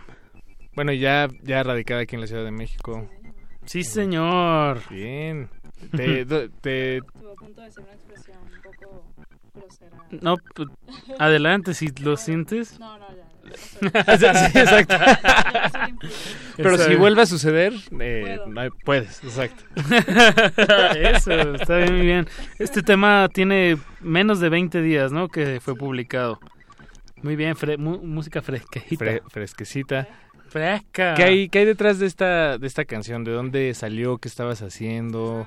¿Fue uno de esos eh, momentos de, en los que se escribe sola? De, de- de un, o, o al revés, fue un proceso largo, fragmentado? No, para nada. A mí me pasa, mi proceso creativo es muy específico. específico. Ujú. Como que cuando escribo una rola me siento y la escupí toda. Como que no...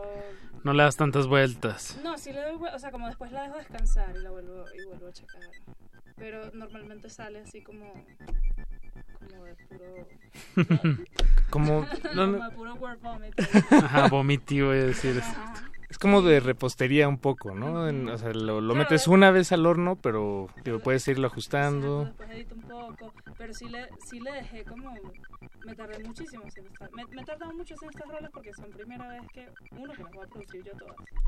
Eh, claro que pido opiniones y todo, pero, pero sí como que tengo como una responsabilidad distinta a mi primer disco, por ejemplo, porque ahí sí tuve ayuda de un productor, otra cabeza que me daba sus opiniones, etc.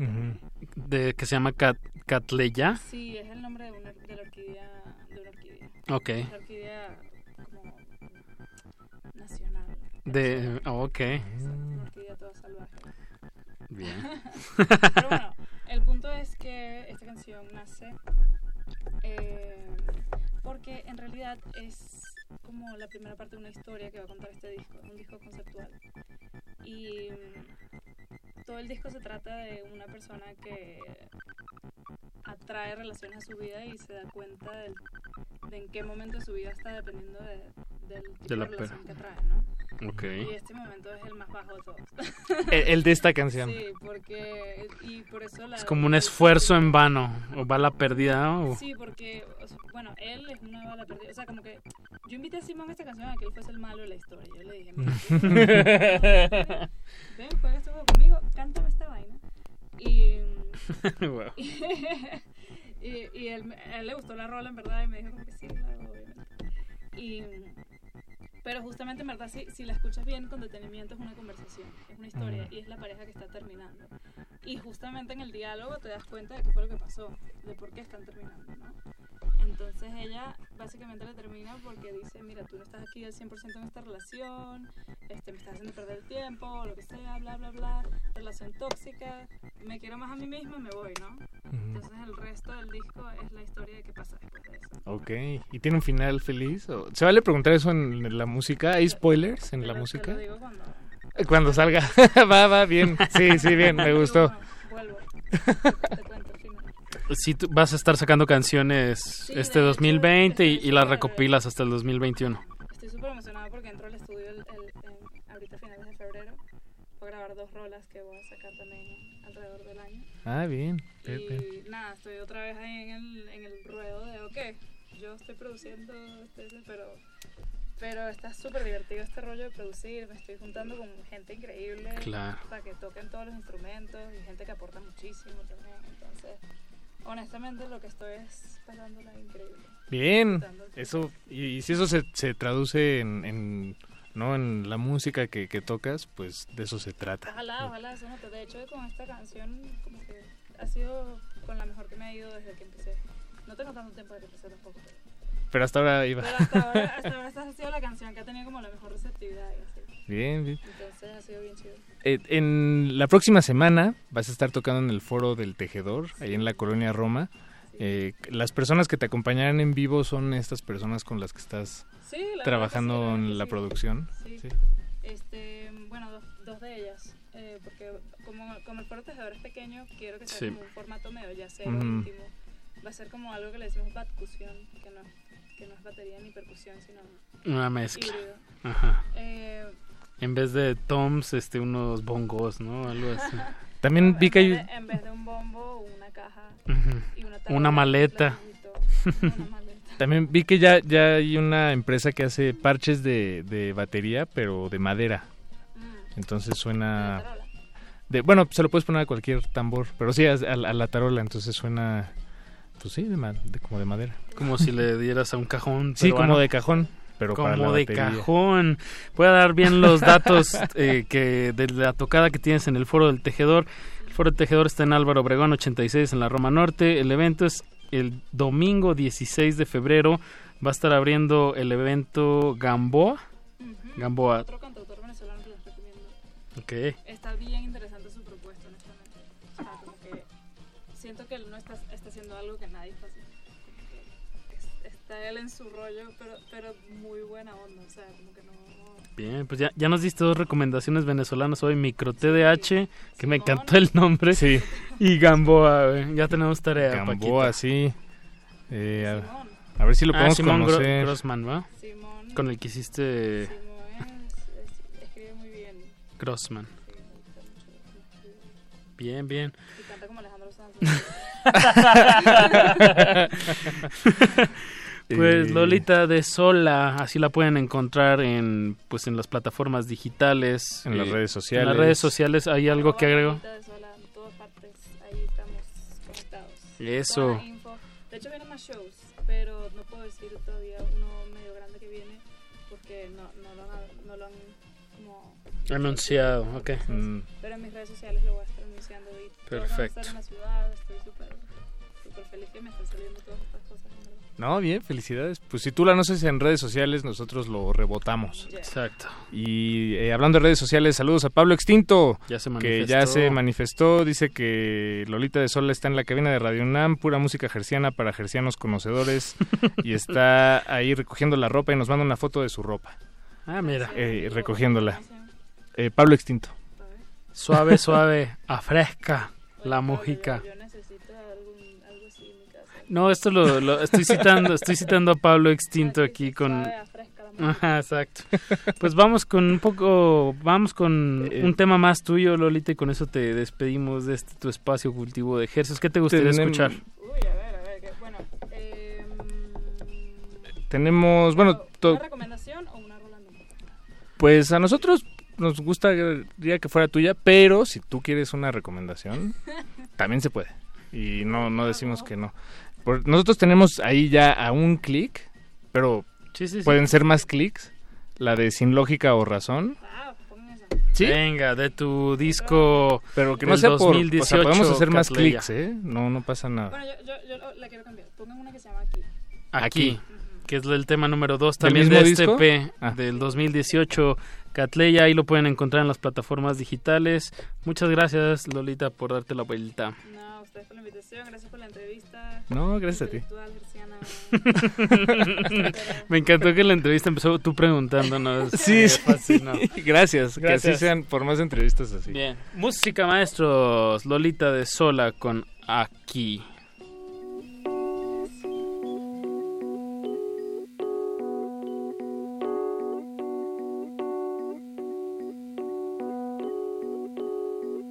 Miradas que se detienen al pasar. Momentos de serena infinidad.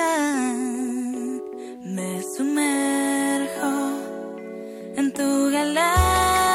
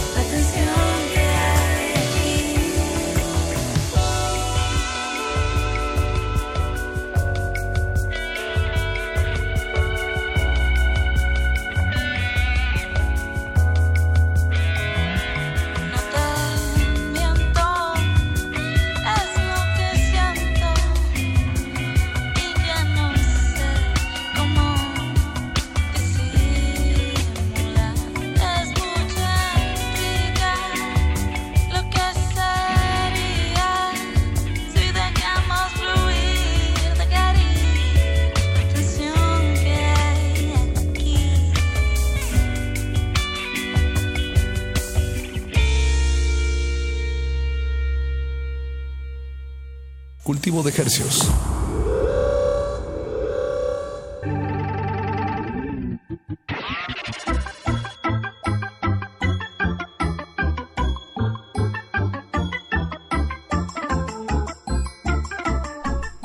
Eso que escucharon fue Aquí, así se llama el tema de Lolita de Sola, que ya abandonó esta cabina. Pero no ha abandonado el país. No, no, no. Al contrario. Exacto, se está instalando, nos contó de varios planes que tiene para este año de estar lanzando música aquí en, en México, porque ella es de Venezuela, pero pues bien, eh, pues atacando el mercado latino, ¿no? Sí. México, Colombia y Chile serán así como los los, los mercados más importantes de Latinoamérica. No sé, le Pero- pregunto. Pero no solo está atacando el mercado, está atacando sus corazones, Apache. ¿Cómo, cómo? Está atacando los corazones también. Por Ah, ejemplo, obviamente. los oídos, a Pablo Extinto, que dice que, que- que le está gustando mucho la música chingona. Esas son sus palabras. Bien, pues lo dijo él. Él lo dijo. A través de... Bueno, yo lo dije, Exacto. pero él lo dijo. él lo escribió. Eh, ya escucharon tal vez al fondo unas risas, unos comentarios, unas voces misteriosas. Eh, pues le vamos a dar la vuelta radiofónica a esta tortilla. Porque pues ya tenemos aquí a nuestros otros invitados. Hablamos nada más y nada menos que Paulina y Raúl Sotomayor. Eso, manifestación radiofónica. Eh, están muy contentos, eh, lo puedo notar por, por cómo celebran y qué mejor que celebrarles acaban de entregar su vinil, ¿no? Exactamente. Su vinilo. sí, sí, así de, híjole, y no trajeron, qué poca. No, ¿quién dijo eso? sí, fue así como, claro, me dejaste, me regalaste uno. Sí, es que sí. Solo nos llegaron unas poquitas copias porque el disco sale la próxima semana, sale el 14 y se hizo en Nueva York porque el disco está saliendo con un label en Nueva York que se llama Wonder Wheel Recordings. Wonder Wheel Y Recordings. otras bandas como Nova Lima, Chacha y Azarpito, Ya. pues Ah, ya sí, sí hizo el vinil y apenas les mandaron una cajita. Apenas la semana pasada. poquitos, pues casi que nomás para, para verlos. para presumirlos. Para que digas, bueno, sí, sí quiero 100. sí, mándame 100. No, y es una bonita truco. coincidencia que cuando hicieron su primer disco, eh, tocaban aquí en la sala Julián Carrillo y traían, justo, ¿no? Traían estrenando el, el vinil de, de aquel entonces, ¿no? El blanco Salvaje. salvaje. salvaje. Exacto. Hoy lo escuché. Eh, el salvaje. Hace mucho no, no lo escuchaba. Sí, no, la verdad sí. Estuvo- ¿Qué es, estuvo 2017? No, 15, ¿no? 15. 2015 Apache. Sí, cierto, tenía muchísimo tiempo que no veníamos por acá. Sí, yo tenía mi IFE.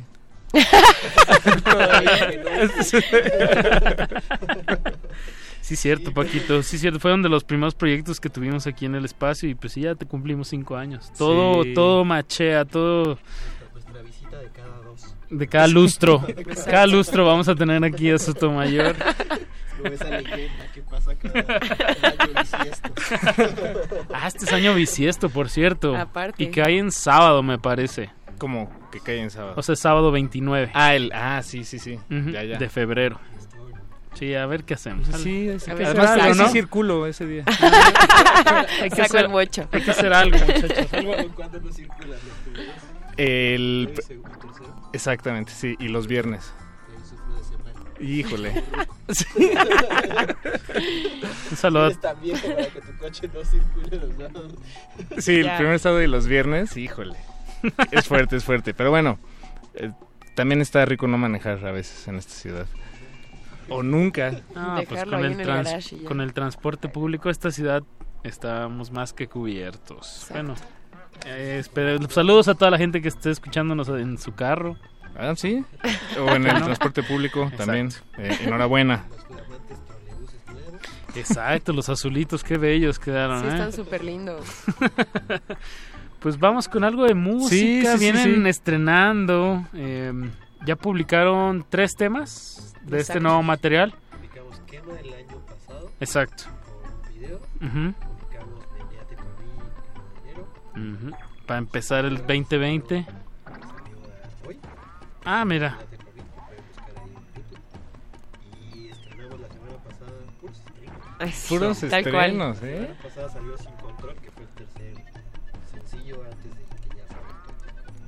¿Y les gustaría que escuchemos ese orden de planeación de sencillos? Mm, ¿O nos vamos al, o de lo más estreno a lo más viejo, Pues vamos- entre comillas? Sí, sin control.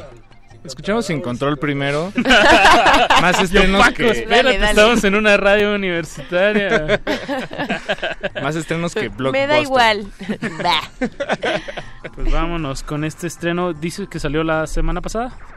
Por eso está recién Sin control de, de Sotomayor. Pues súbanle a su radio para que, para que muevan la cabecita Y esperemos que también la caderita y el pie de una vez o... Y la muñeca. O lo que puedan. Lo que puedan mover. El muñón. Súbanle, súbanle.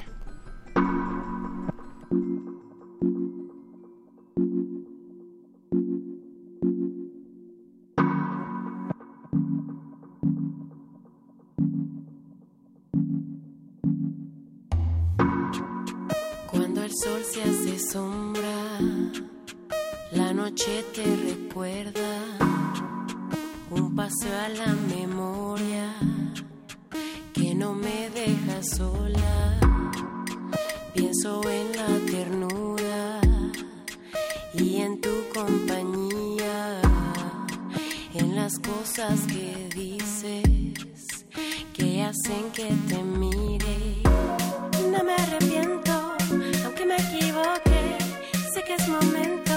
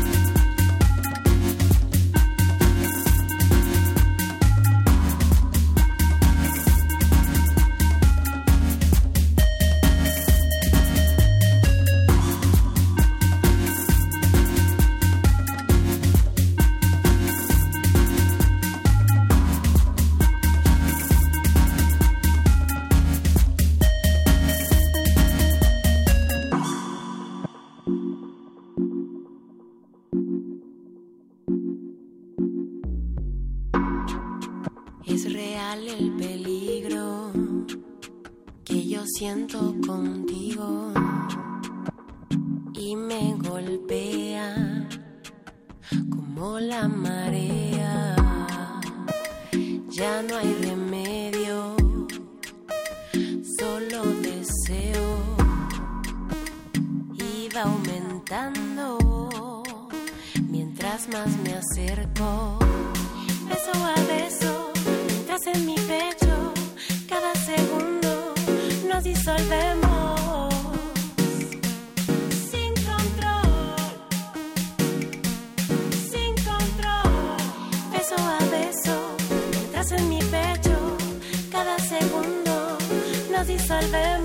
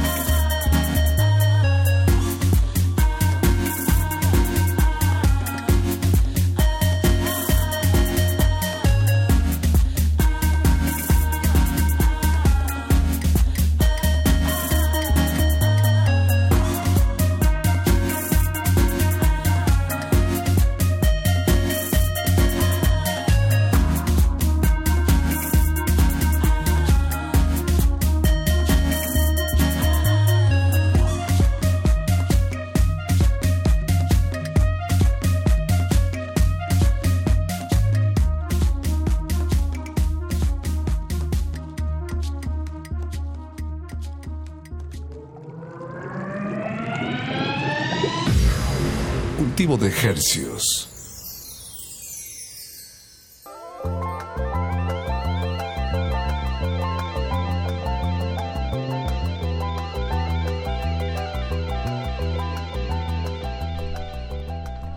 Estamos sin control. Estamos con Sotomayor, sin control, es el nombre de la canción que escuchamos. Nuevecita, recién sacada del horno.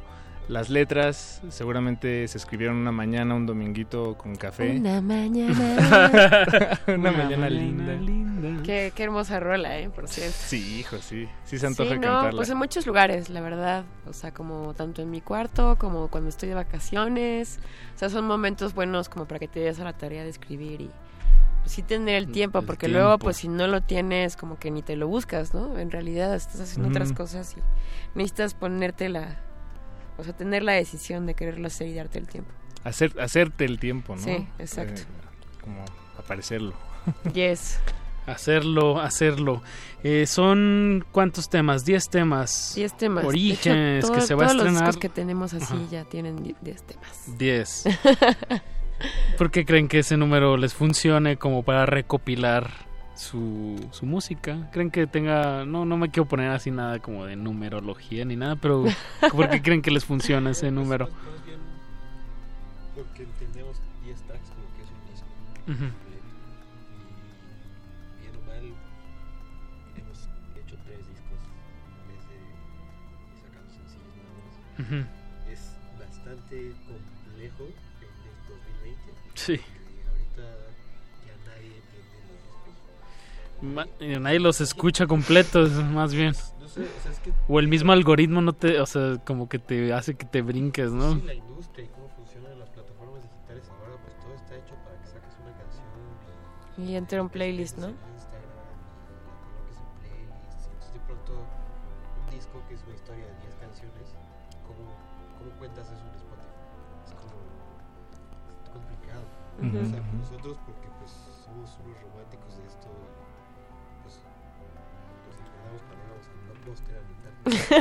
Ajá, que los estren- Generación de gente que ya no sabe qué es eso, o sea, que nunca fue a Tower Records a comprar un disco. O sea, que no sabe cómo era que tenías que adivinar, ya sabes, que lo escuchas por la portada o que habías escuchado una canción que a lo mejor estaba chido, ¿no? Igual era la única buena esa que escuchaste. Eso pasaba mucho. Como que yo recuerdo mucho y estar horas y agarrar 10 y decir, fuck, solo me uno. Sí. Traigo 200. Traigo Traigo 200. Traigo 200 y este ni dice cuánto cuesta, dice que cuesta 11. No, no quiero ver la lista. Bueno, pero Wonder Wheel Recordings, eh, su disquera que materializa este, este material en, en vinilo, que ya está próximo a salir, eh, pues es, es una manera de sí plasmarlo, ¿no? Que Jugar en contra de, de sí poder contar una historia en 10 canciones, ¿no? Y, y literal, bueno, de 5 en 5, ¿no? Lado por lado. Claro, y ya materializarlo te- todo es bien bonito, ¿no? Ya tenerlo así, para ponerlo justo en tu pared y que se vea hermoso. Siento que en las primeras pláticas que tuvimos con ellos recuerdo mucho que, que ellos nos dijeron que ellos hacían discos. Ujú. O sea, ténganle fe al disco.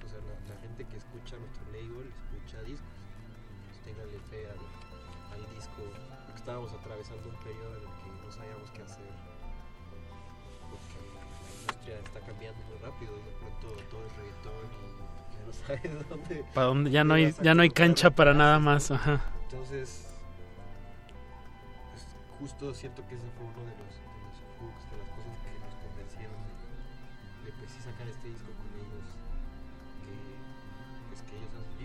Que está muy bonito, por cierto, como dices Paulina, que se puede perfectamente poner en una, en una pared y se ve increíble. El arte corre a cargo de...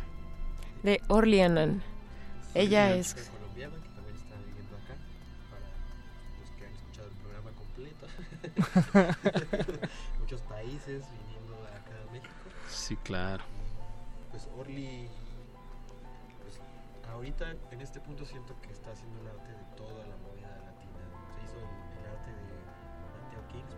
Ok. el de Pimienta el de Nicola Cruz el La chica, Nosotros, La Chica Carolina Camacho, de un montón de bandas ahí de todos lados, ¿no? O sea, Pero sí, mucho Latinoamérica, ¿no? Sí. por ahí, por ahí vi un spoiler que, que según yo posteo ella o alguien del equipo de un arte de, de bailar no lo he visto que bailar lo haya publicado Pues, como que siento que hizo algo que vamos a ver Allá. Porque ustedes, Sotomayor, van a estarse presentando Ah, sí, cierto. en el carnaval de Baidora. No lo para habíamos que, dicho. Para que estén ahí, ¿eh? Ah, pues no es vaya el- a ser. Es la próxima semana. Es el próximo Es fin. El próximo fin. Y tocan el sábado. Sábado 15. ¿Y, y quién lo va a recoger? Sábado 15 y domingo 16. Paco está aquí, las estacas están a una hora y media. Alguien puede. Pero- pero sí les Y dará ustedes tiempo pueden de- pasar por nosotros Ah. en la Sprinter, en la Sprinter van.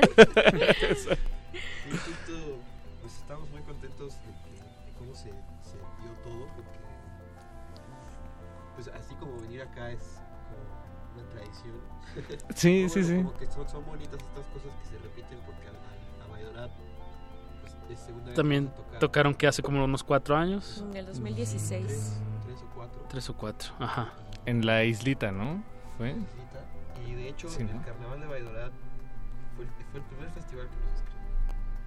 Cuando apenas iba a salir cielo. O sea, el primer, primer track todavía no salía y nos escribieron. Ok.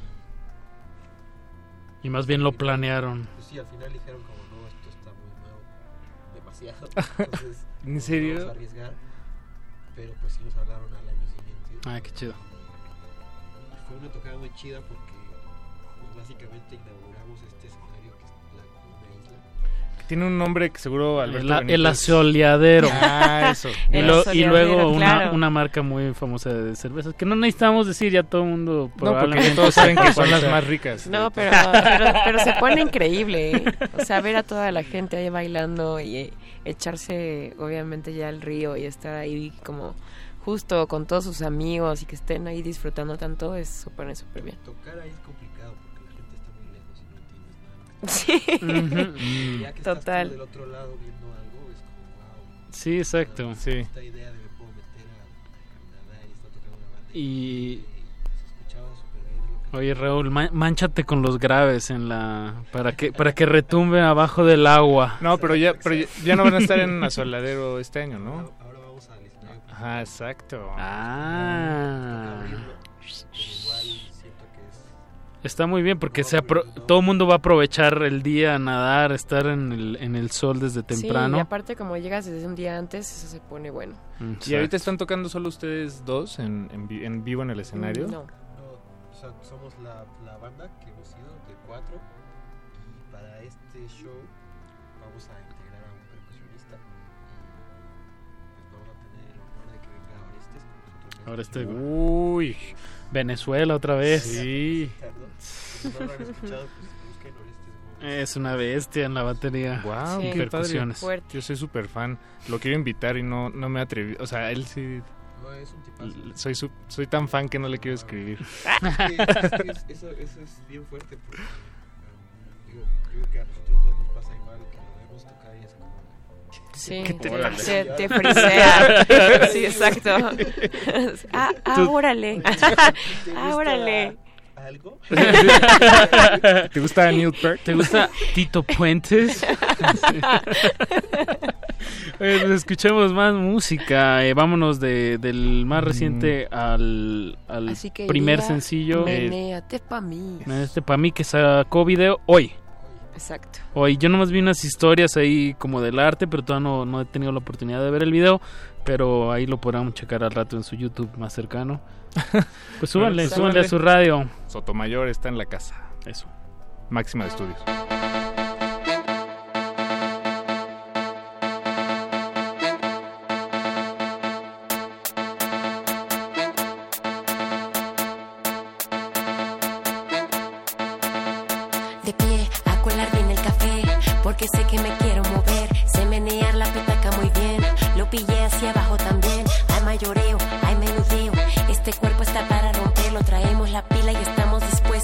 Dispuestos. Pa' atrevernos, somos expertos.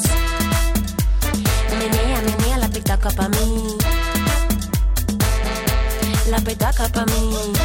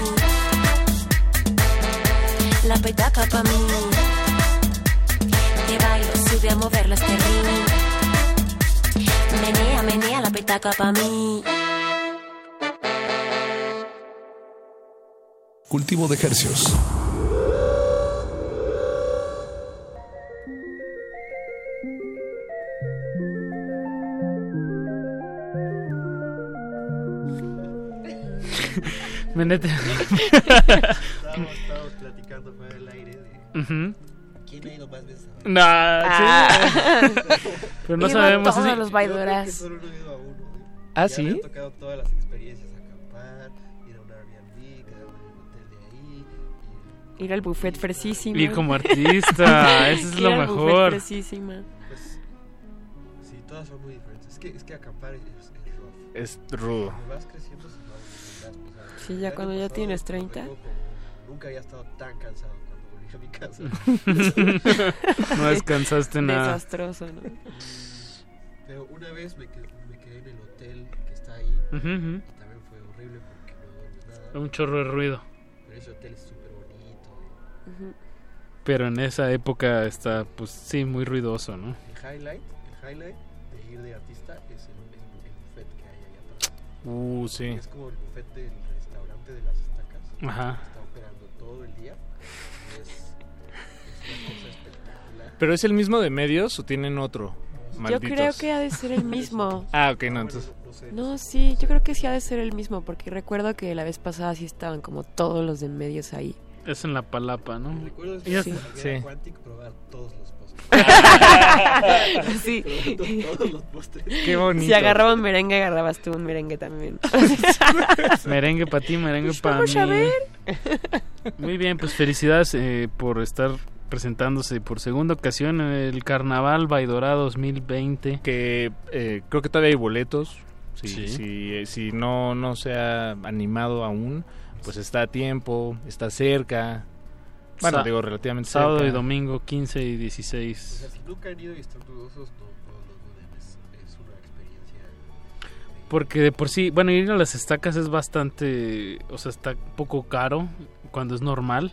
Y entonces aquí con ya con el con el festival, pues esa experiencia con mucho más gente y música obviamente, pero el lugar es increíble, vale vale Es muchísimo como la un pena ir. pop-up Disneyland tropical. Sí. No, y creo que también vale mucho la pena por el cartel de esta ocasión. Creo que lo curaron súper bien y están todas las bandas latinas que... O sea que bueno, sí, exacto, que valen la pena. Erika Badu también. Bueno, ya nada más ahí. O estoy confiándome de festivales, díganme que No, no. no, ah, sí. ok. Pues chicos, se nos está acabando el tiempo. eh, ¿Algún anuncio que quieran hacer? Próximas fechas. Ya, ya vimos lo del lanzamiento del 14, de su fecha en el 15 en el, festi- en el Carnaval Baidorá.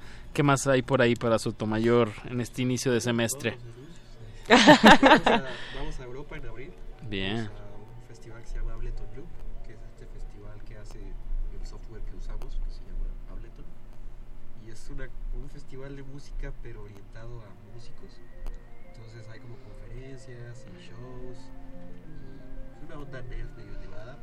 Padre. Ah, porque Nos bien. invitaron a nosotros y vamos a hacer un show y además vamos a dar un par de workshops.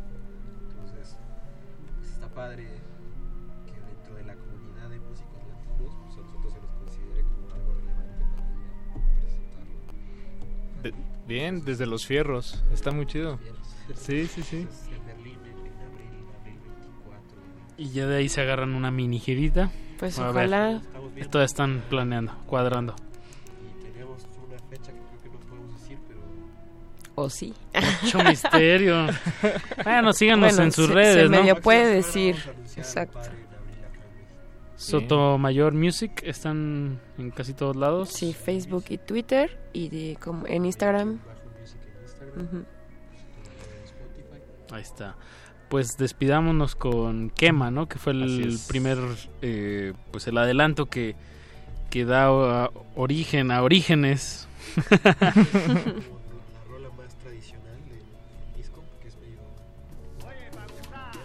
ok.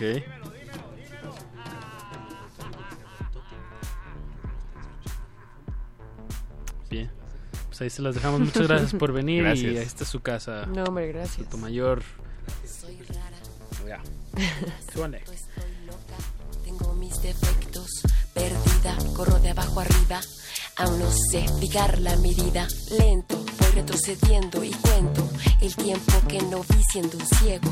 Olvidé mi elemento, la voz, mi instrumento, lo que me da mi alimento. Voy cayendo cada mañana, lo siento desde la madrugada. En el campo esto es una batalla, pero no se me acaban las balas.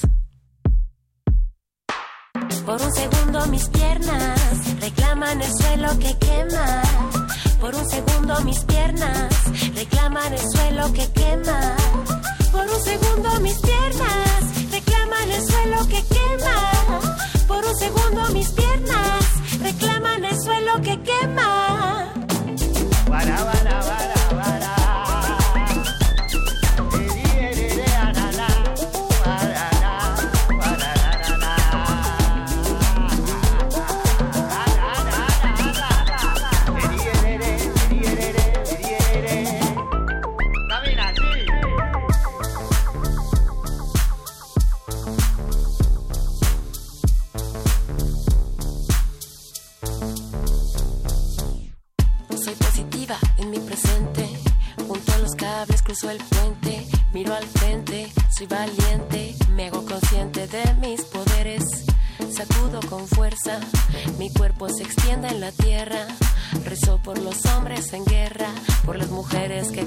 siembra.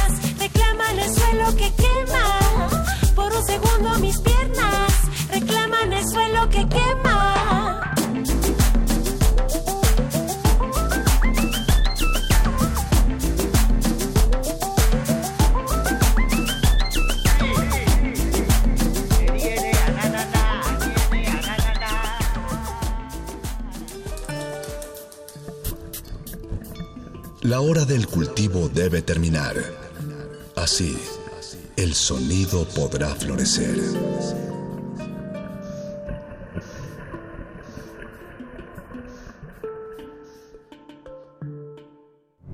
...2020... 100 años del nacimiento de Federico Fellini.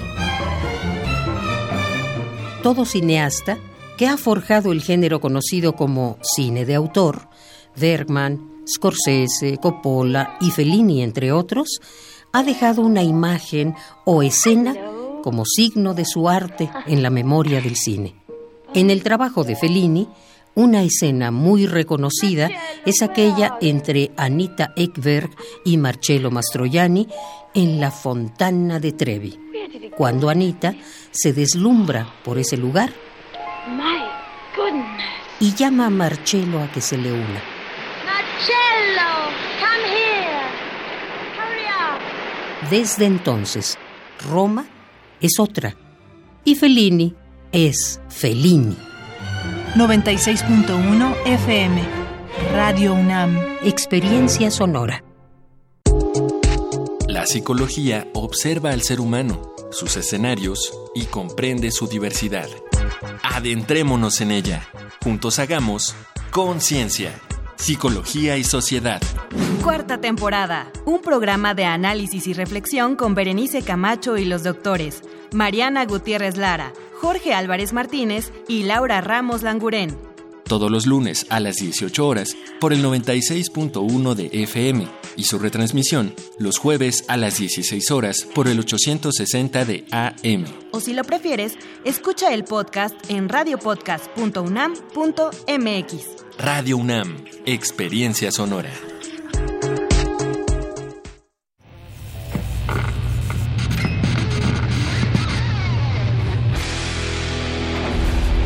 ¿Recuerdas esta música?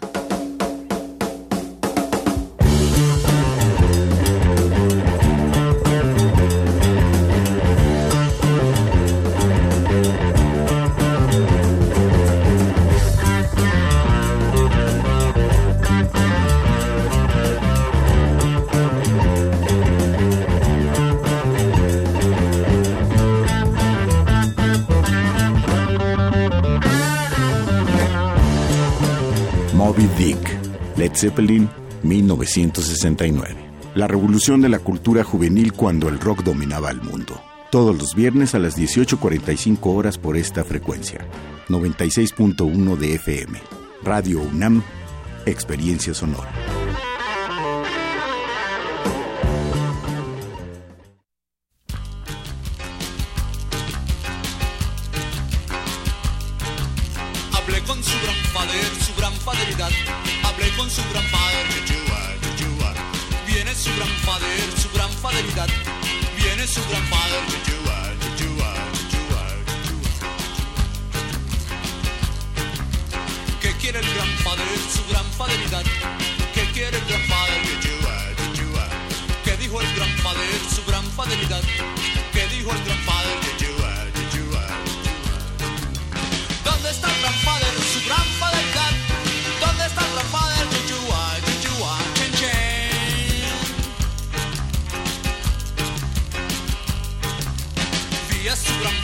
Su gran faderidad.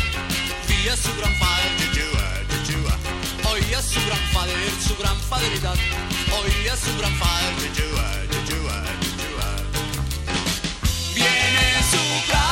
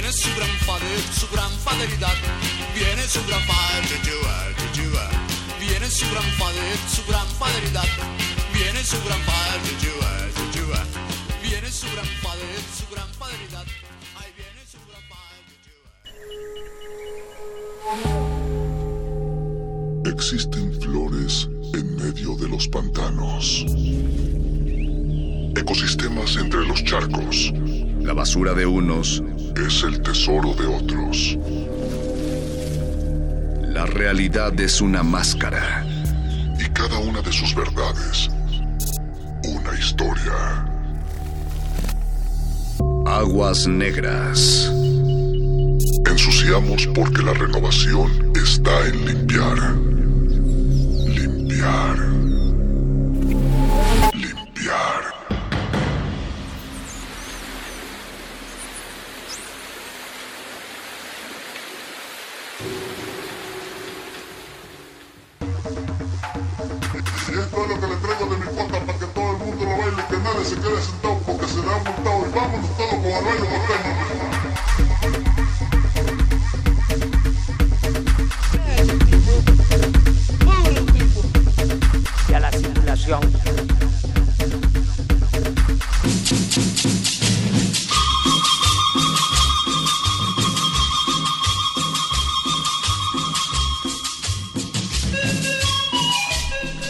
Bajo esa máxima de Heráclito de que uno no se baña en el mismo río dos veces en las mismas aguas, pero yo me imagino que si alguien está en la Ciudad de México, seguro sí se ha de bañar con las mismas aguas que se reciclan una y otra vez. El paso por el pasado y echar mano de él para traerlo de nueva cuenta al presente para ver si podemos jalar una cuerda hacia el futuro se hace presente aquí en Aguas Negras. Bienvenidos una vez más a su espacio de collage sonoro periodístico cuadrado y oblicuo comandado por Mauricio Orduña, Ricardo Pineda y Eduardo Luis Hernández. Una vez se quedó más solo Eduardo Luis. Sí, pero Solo- ya estoy acostumbrado, ya estoy acostumbrado a esto. Pues todos, esta noche todos los jueves es lo mismo, Eduardo. No, pero es su culpa esta vez. Siempre, siempre te pone el 4, Ricardo. Esta noche tenemos un invitado nuevo y no tan nuevo al mismo Un tiempo. invitado nuevo y no tan nu- nuevo en el sentido de que en, en resistencia modulada nos hemos hemos cumplido ciertos ciclos, ¿no? Nuevo Eh, aquí en Aguas Negras. Nuevo en Aguas Negras. eh, Nuevo para mí. Nuevo para Pero Eduardo tengo Luis. que decir que estoy orgulloso y feliz de que por fin en este programa tenemos a alguien profesional. Eh, Nosotros Con- hablamos de agua al- así al- como porque sí, tomamos claro. agua todos los días, pero pero hoy De- trajimos desde una a alguien- simplicidad bárbara. Luis Felipe Ortega, buenas noches, ¿cómo estás? Bienvenido. Tanto, tanto gusto de estar aquí después de los glaciares a, las aguas negras, lo cual no está Se derritieron. No, no- no sabemos, no sabemos si fue de líquido a gaseoso o de para bien o, o qué. No, no, nunca te ha tocado esas entrevistas donde te dicen, este Luis Felipe Ortega, a- artista plástico, artista visual, ¿cómo quieres que te llamemos? Me ha tocado, me ha tocado. ¿Y con cuál te sientes más cómodo? Pues creo que artista visual está más, da más cancha. Artista visual, eh, melómano, implacable de, de aquellos sonidos. Bueno, también hay que decir que, igual que tú, Eduardo Luis, eh, también abreva muchos sonidos de allá de, de Brasil. Del, del sur de, Del sur de América. exacto. ¿Son brazófilos? Son brazófilos. Eh, sí, es que es un, es, un, es un país, es una zona eh, bastante interesante en sonidos, a mí me parece. Y que, que, que bueno. ¿Tú por qué te imaginas, Luis Felipe, que Brasil ocupa esa... O sea, es tan interesante en, en todo ese rollo de, de la música? O sea, ¿qué habrá pasado ahí que no pasó en otro lado? Pues yo creo que tiene que ver con la gran capacidad que tienen para, como dicen ellos, para misturar, ¿no? Como que inmediatamente incorporan algo que por ahí apenas está como construyéndose, lo meten a la licuadora y ya se está procesando otra cosa, ¿no? Todo mí- lo otro sigue un- una ruta distinta. ¿no? A mí me gusta mucho pensar de que eh, los brasileños tienen un oído muy distinto al nuestro y, y sus ritmos son, son atípicos. O sea, no es... No es el 1, 2, 3, 4 Ajá. acentuando el primer compás. Sí, Eh, claro. sí, sí. Pues muchas raíces, ¿no? Sí. El- Sí, sin duda por ahí. Y sobre todo también muy bien asimilada toda la, la raíz africana. Pues todo, todo está mezclado con lo contemporáneo de una manera precisa. Pero además también aprovechamos el, el espacio eh, de Aguas Negras para hacer este cruce con una obra, una pieza en particular del trabajo de, Luis Felipe que tiene, tiene que ver o viene mucho a cuento aquí en el, en el programa porque en 2015, eh, si no me equivoco, No. Luis Felipe presentaste una pieza. Possessing Nature junto con Tania Candiani para la Bienal de Venecia, ¿no? Así es, Que tenía que ver con sí. el sistema de aguas no solo de aquí, sino también de, de Venecia. ¿De qué iba un, un poco? Era una instalación, una escultura y, y por qué agarrar esta, esta temática como punto de comunión entre, entre los dos puntos geográficos. En realidad tenía que ver con, con varias eh, como, como plataformas. En una de ellas, eh, directamente con el curador general de la Bienal, que tristemente falleció, que era Oku Ensor, y él eh, hizo un proyecto, era el, el- un, un primer, si no me equivoco, el primer curador, director de la Bienal nigeriano, africano, y justamente habría una pregunta sobre el futuro. Eh, y de ahí, eh, pues venía, digamos, como toda una. otros cruces. Un, sin duda el más importante que propuso Carla Jasso, que era la curadora para México. Eh, y, y lo que hizo Carla fue hacer un planteamiento curatorial que era básicamente histórico y que era bastante complejo en ese, en ese sentido. Eh, para, digamos, como para empujar hacia el futuro, que era lo que preguntaba eh, Okui, ella hace una lectura histórica y, y ahí es donde se encuentra esta relación entre Venecia y la Ciudad de México como ciudades anfibias. Ahí digamos que se empieza como a, a cocinar y a, y a fraguar toda esta, toda esta idea, como en un momento de la, de la historia, en un momento precolonial, en el caso de México, y en el caso de, de Venecia, en un momento de megapotencia europea, con un poderío económico brutal, como ambas ciudades estaban conviviendo con el agua, ¿no?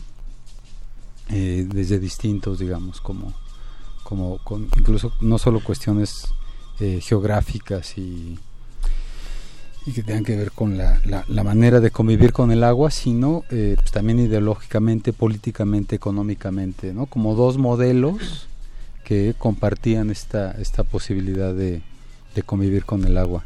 Entonces, bueno, eso, eso tenía mucho más, eh, digamos, sentidos, eh, complejidades, pero digamos a grandes rasgos era la, la idea y después decir, bueno, ¿qué pasó ahí? no ¿Cómo es que se, bifurcan?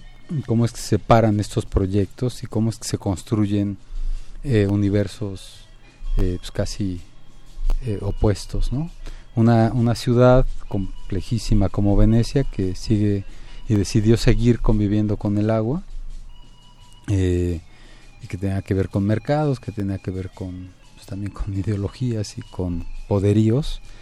Eh, y por otro lado, la Ciudad de México, que una vez eh, empezado el proceso de colonización, inmediatamente empieza el proceso de disecación de los, de los lagos de la Ciudad de México. Entonces ahí, digamos, vendría como toda el, el- el- la trama, eh, también compleja, larga, este, con muchos momentos que hace esta, esta gran separación. Y digo muy larga porque si estamos hablando del siglo XVI, principios, pues luego llegamos hasta el siglo XX, donde pues, nuestros abuelos nos, nos contaron historias de los, pues, de los canales en La Viga o, este, o en Magdalena de las Contreras o en Río Consulado, etcétera, etcétera, Miscuac, ¿no? Entonces ahí hay una, una relación muy larga, entonces el proyecto pues tendría que ver con, evidentemente con el proceso de colonización, como una, un- una crítica, un comentario al, a, este, a este momento eh, pues que de muchas maneras continúa y por otro lado eh, pues una crítica a la modernidad. Yo creo que ahí es como el punto de, enclave, ¿no? Esto digamos como a nivel de, de ideas y de, y de construcción de una plataforma curatorial que a partir de eso Carla Jasso eh, decide por algunas razones que Tania Candiani y yo pues podríamos eh, ejecutar ahí ya matéricamente el proyecto. ¿no? ¿Y por qué se decide en, en determinado momento que la colaboración sea entre, entre dos artistas que, pues vamos, que si es digamos una, una práctica que suele darse, el, el palomazo, el future, Ajá. pero que en algún momento sí, sí puede generar otro tipo de dinamismo y complejidades, ¿no? A la hora de, de darle, de darle ya una, una forma, pues, digamos, Sí. más tangible, por de alguna manera. ¿no? Es muy extraño, no sé, en realidad no sé por qué, por qué sucedió eso. Se hasta hasta la fecha me, me lo sigo preguntando, pero este, pero yo creo que en realidad venía una cosa muy, muy, muy pragmática. Pues Carla había trabajado con ambos, creo que ambos hicimos proyectos significativos con ella y, y, y había, pues en efecto, creo que una Ya traían inercia. extrañeza y- que podía pues como generar que, que, que eso pudiera y como, como provocar una, una cierta reacción Eh, creo que básicamente esa fue la razón los dos sabíamos Carla estaba había sido por mucho tiempo curadora del laboratorio arte Alameda y había estado mucho en el asunto de la arqueología de los medios ¿no? y de la tecnología la relación del arte y la tecnología etcétera y, yo creo que de ahí venía esta, esta, esta posibilidad. Y, y bueno, por otro lado, este, pues ahí digamos empiezan como a, a conjugar también intereses y maneras de trabajar. Y el resultado, pues creo que es una pieza que, si quieren, ahorita en su momento describimos, co- muy complicada, muy compleja, que se, eh, que se filma y se construye una parte aquí, luego se filma una parte en Venecia, eh, eso lo filmé con Rafael Ortega, y por otro lado se, se, se, produce una máquina que pues que me parece que va a dar cuenta eh, del proceso pues de- del fracaso de, de la modernidad en México. Casi sin digamos sin quererlo pues acabó convirtiéndose en este en este proyecto en este proceso pues que nos pues que nos retrata perfectamente como sea Octavio Paz como un país que pues que nunca llegó que llegó muy tarde siempre a estos momentos de modernidad porque ni siquiera era claro. uno no De entrada a mí me resulta muy curioso que pues, México de repente de la noche a la mañana, no me imagino que no fue de la noche a la mañana, pues éramos una cuenca, ¿no? Eh. Era una cuenca y de repente nos convertimos en valle, Ajá, ¿no? sí. Entonces también hay ahí, simbólicamente también hay ahí una Sí. lectura de, nos pusieron un, un nombre como que no era de nosotros. Si uno ve estos mapas o estas pinturas de pues de la gran Tenochtitlán y pues lo que Llena de lagos, ¿no? Sí. Y, y canales. Sí, y, a- y ahora para muchas generaciones pues eso es impensable y curiosamente también esto viene a colación porque pues en los últimos meses del año pasado Venecia ha tenido unos, Unos claro. problemas. enormes Sí, con, con sí, su, sí. con su agua con tal de mantener ese romanticismo, ¿no? Sí. O esa o esa postal que es Sí. el del gondolero y Sí. No, y, y que las dos ciudades, tanto Ciudad de México como Venecia, están sufriendo a- actualmente. Eh, el- por lo menos el tema del hundimiento, es algo que tienen Sí. como, como en común. Y, y Ciudad de México sigue hundiéndose. para Sí. que Sí. sepa. Literal y metafóricamente. Sí, hay, hay una, yo pienso que en cinco años, o casi cinco años de, de que se inauguró esa, esa, esa edición de la Bienal, eh, han cambiado muchísimo las cosas. Eh, digamos, el- en ese momento, en, los venecianos, sobre todo los jóvenes venecianos, que de hecho a- me tocó trabajar mucho con, con varios de ellos, estaban en, en la onda de vamos a recuperar esta, esta Venecia eh, sin, sin, sin motores, ¿no? Como vamos a regresar a las barcas eh, pues que no necesitan ga- gasolina, sino que necesitan brazo, que necesitan este, Que que, además necesitan eran un tipo de barcos muy particulares, la ingeniería era muy particular, ¿no?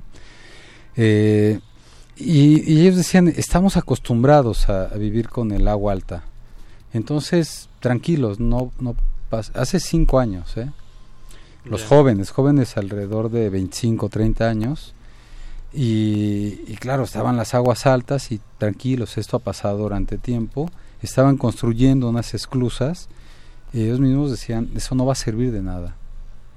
Entonces, lo que es muy interesante, bueno, y México ya estaba, venía de unas crisis terribles de esta manera de, de no poder convivir con el agua después de toda esa historia acuática. Y, y bueno, pues ahora también cinco años después, vemos que hay una serie de de programas muy serios, pues que además pues, pues engloban a otros, pues que nada más claro. para hablar de agua, pero podemos hablar de, de deshielos o podríamos hablar de fuego, ¿no?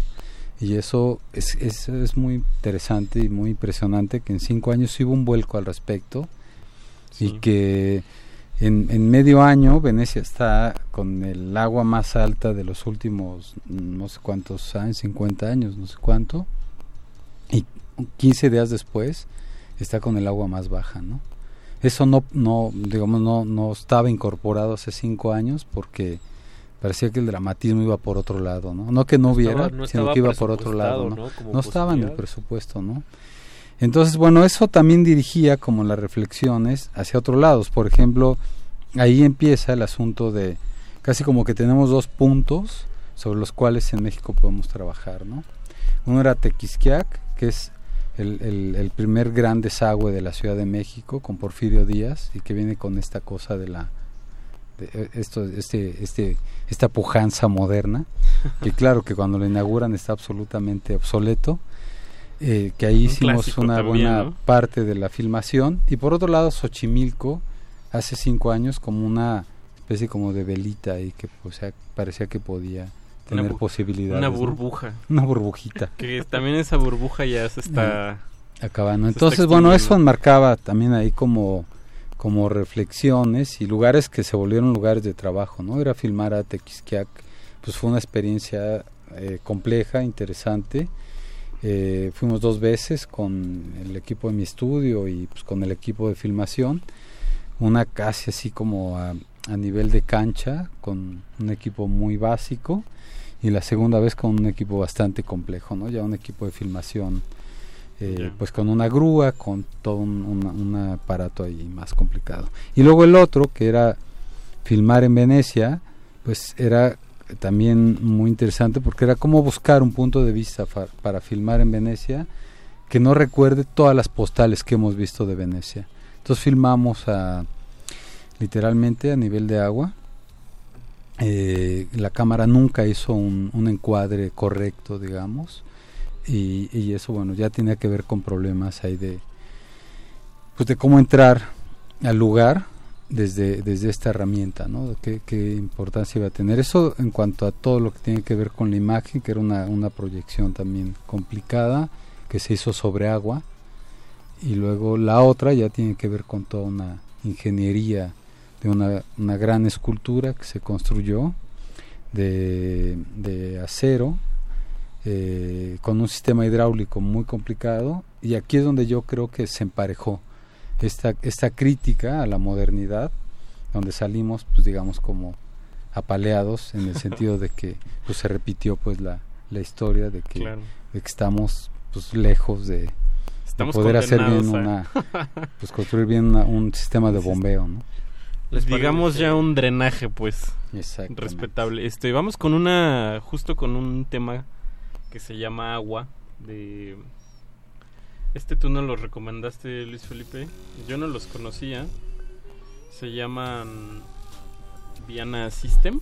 Bayana System, System. son bayanos eh, brasileiros y ahorita que hablaban de por qué estas, bueno, pues entre otras cosas, pues una recuperación de todos los sonidos negros, pero en particular, entre otras cosas, Bayana System eh, tiene una guitarra, la famosa guitarra bayana, Ajá. pues que le va a dar ahí como mucho sentido al... Es una banda que descubrimos el año pasado que, que estoy viviendo allá con, con mi familia, con mi mujer y mi hijo, y que pues yo creo que es una banda que hay que, hay que darle un, una oreja para... Pues vamos a escucharla. Esto es Aguas Negras, no le cambie. Arroba R modulada en Twitter. Si quieren hacerle una, una pregunta, una misiva, un meme a nuestro invitado, un, un meme con su, con su pieza, un GIF. Este, arroba R modulada en Twitter y Resistencia modulada en Facebook. Hashtag Aguas Negras. Saludos a Pablo Extinto que nos está ahí, Pablo. nos está escribiendo y dice que ¿Qué? Pues que como que se nota un poco como como en desacuerdo con lo con lo de los ciclos. Ah, ok. Bueno, lo arreglamos en la siguiente canción, eh, mi querido Pablo. Vámonos. Vámonos.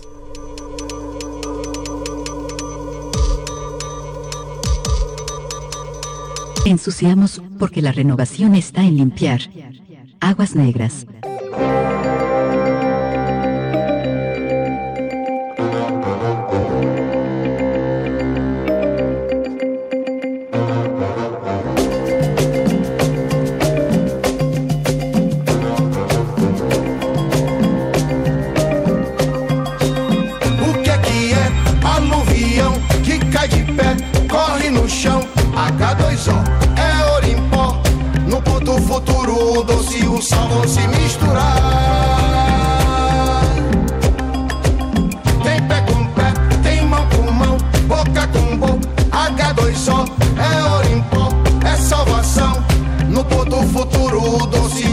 E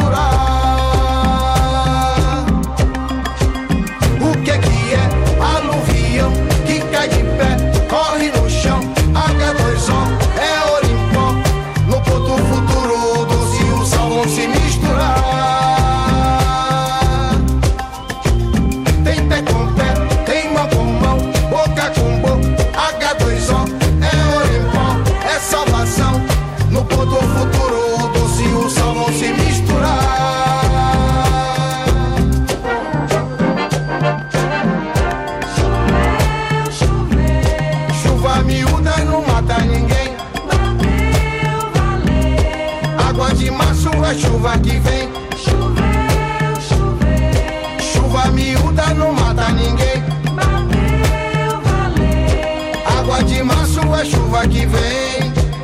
Água de beber. Água de beber, camarada. Água de beber. Água de beber,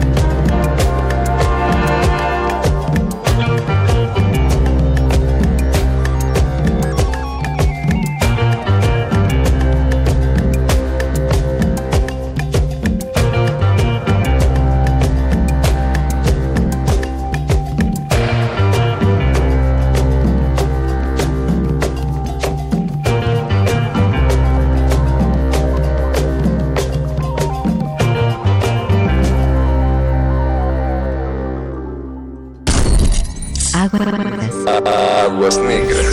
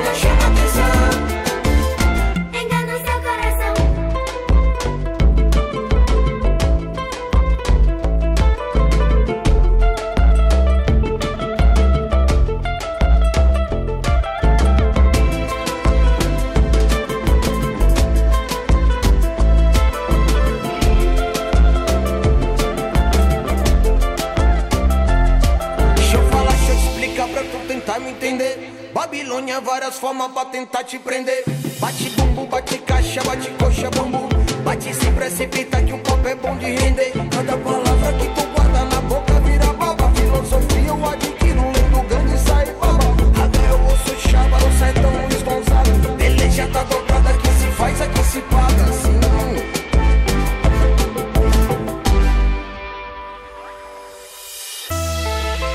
Você já passou por mim, Você já passou por mim e nem olhou pra mim.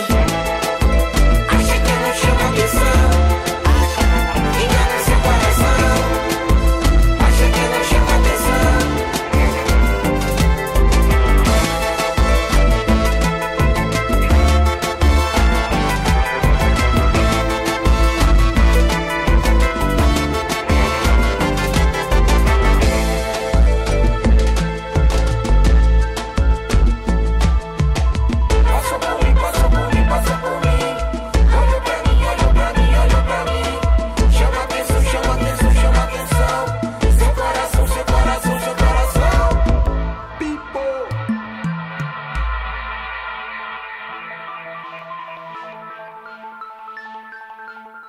Ensuciamos porque la renovación está en limpiar.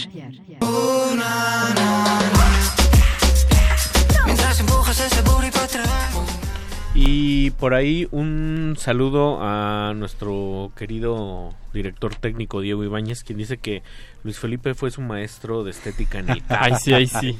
En los 90. Un, un saludo como- Qué época, mi querido Diego. ¿Cómo, cómo no- cómo- cómo no me voy a acordar?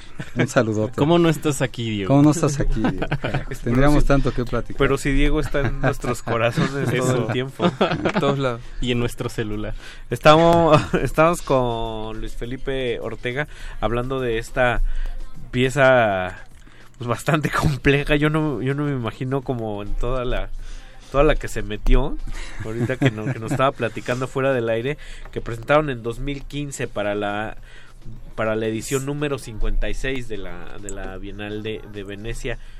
Yo antes antes de cuando entramos al, al programa pensaba que esa pieza había sido pues construida pensando pues enteramente como pues, como uno hace una pieza y ya nada más la embalas y la Y llevas la y mandas. montas y, y o, no como, tiene o como ahora que la mandas en un que mandas un WeTransfer y ya te la imprimen allá donde pues, donde te inviten. y no de- de- resulta que de repente ese proceso el, el mismo proceso de moverla de estructurarla de, de articularla genera unos conflictos que son el también un poco el corazón se volvió parte de la pieza, ¿no? de su de, de su propio discurso. Aunque bueno a uno como como visitante pues, pues, solo ve el como dicen este ve, ve al niño no ve el, no ve el llanto del parto no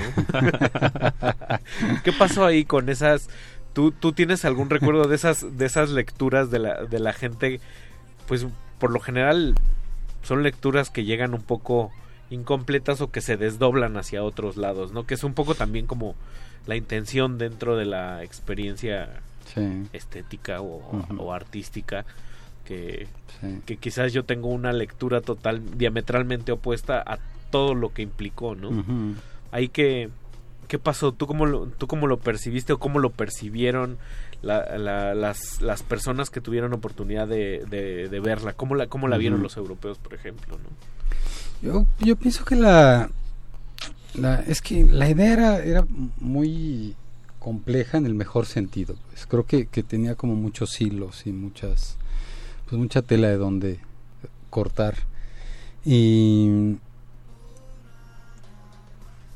entonces técnicamente había una serie de, de problemáticas para construir esta, esta pieza que involucraba desde una parte sí estrictamente digamos es- escultórica en el sentido pues casi eh, de manufactura pues de materiales de fierros de y, entonces ahí vienen las capas porque había otra pues que tenía que ver estrictamente con una cuestión hidráulica eh, otra que tenía que ver con la parte de, de la imagen eh, pero una que resultaba particularmente complicada, que también creo que era muy significativa y es que eh, era la primera vez que México entraba propiamente al, al espacio de la Bienal, eh, a los arsenales, un, espacio eh, nuevo que México había recién eh, pues ahí negociado y,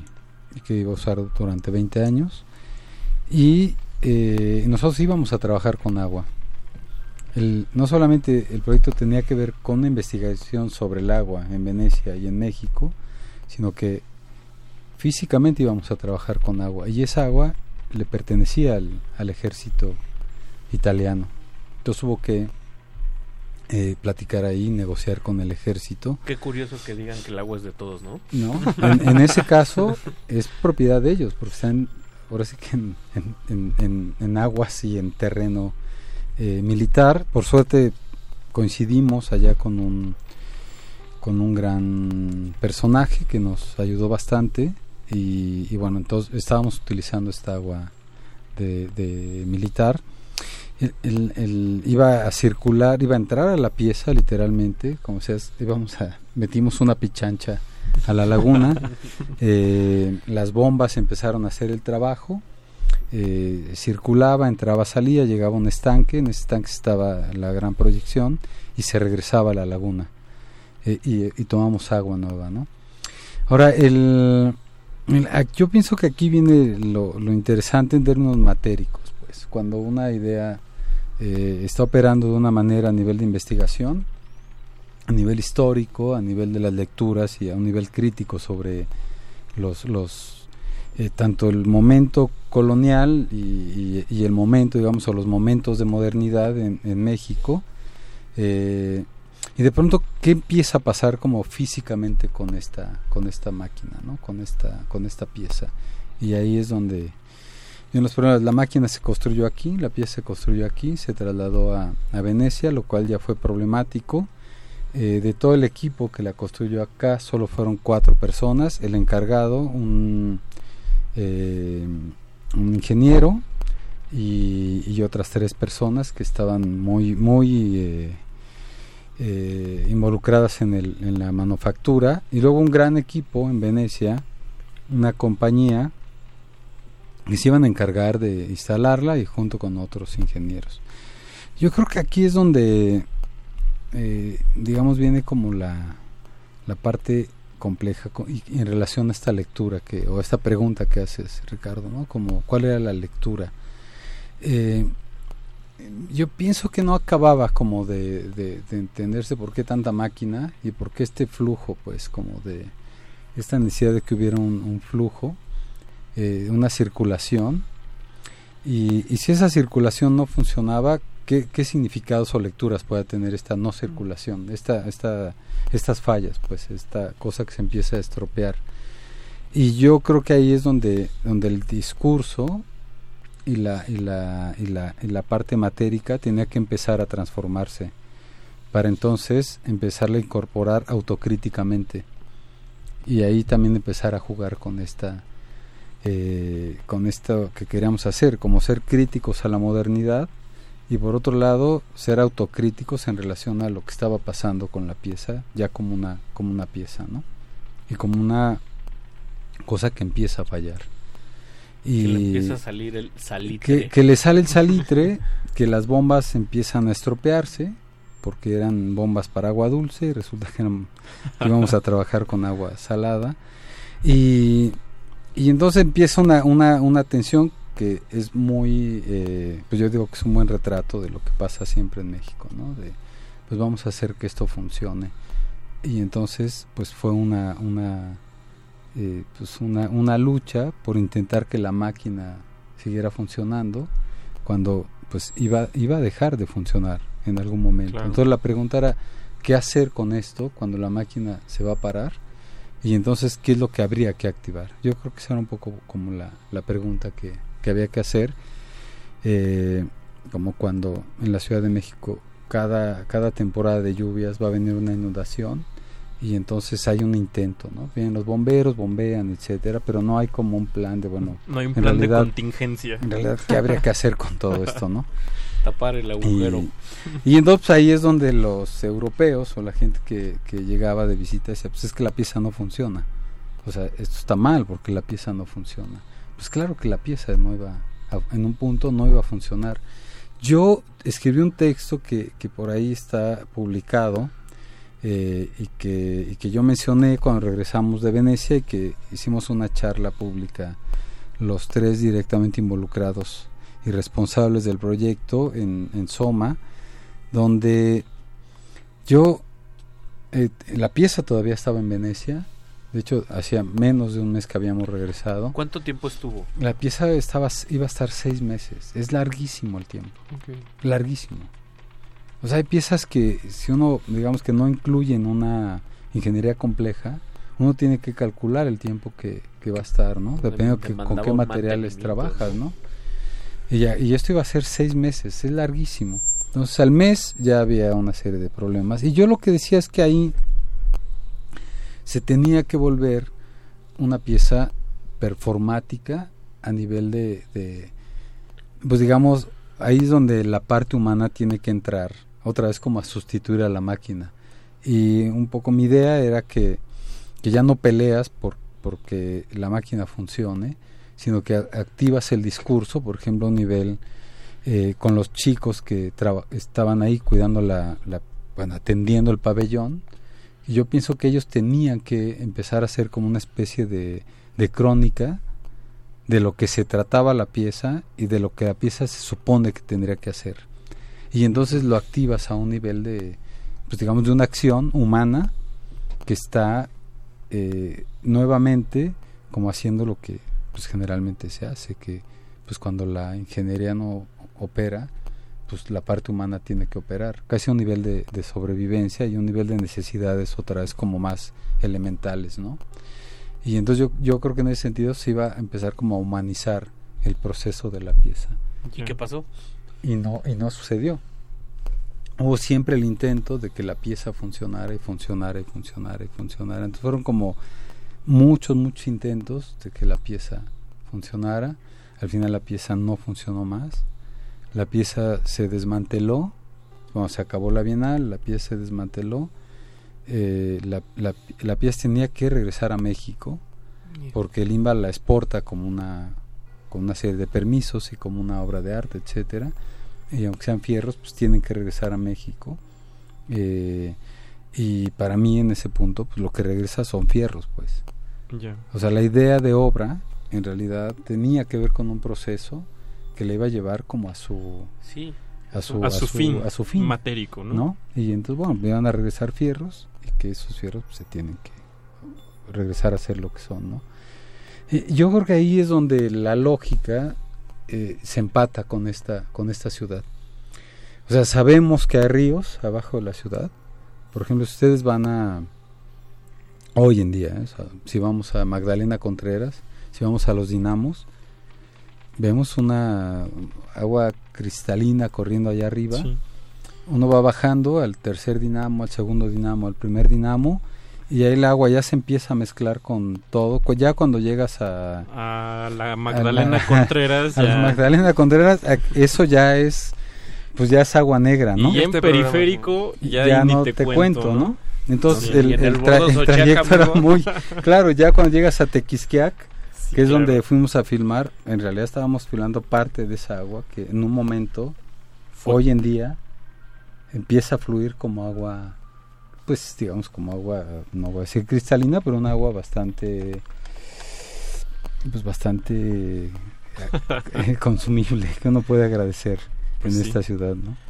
Y sobre todo en eso, yo, yo venía pensando también que, o sea, yo también tengo ahí una convivencia, porque soy lacustre, soy de Xochimilco, pero, o sea, yo sí ya pertenezco a una generación donde lo cristalino ya es como una especie de nostalgia. Mm. Entonces a mí me toca ya asumir eh, el agua marrón, el agua verde, ¿no? y, y también es un poco quitarse como esa pues sí, velar un poco ese romanticismo también que ya de, de los papás y todo, entonces más bien a uno le toca ya asumirse como, como un ser de agua marrón, Mm. ¿no?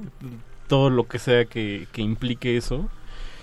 yo no soy tan, o sea, no, no pienso mucho ahí como, quizás no, no soy tan consciente de, del- de los daños ecológicos, pero, pues digamos, es un paisaje en el que ya uno tiene que asumirse, ¿no? Y, y dejar atrás lo, esta, esta cosa de, de lo cristalino y de alguna manera, pues también es una cosa ahí de enfrentarse a, a tu pues a tu a tu entorno dijera Dickel demasiado hay que abrazar esas esas como disonancias o, o el error el en- error o en el caso de la de la exacto es un po- iba un poco pieza. eso como abrazar un poco también el el error lo que lo que no lo que no lo que no está en el ideal pues no también cómo lo abrazas no Sí, ¿no? no, o sea, tendrás que hacerlo. si, si ese No abrazo te es como otra. premeditado y afectivo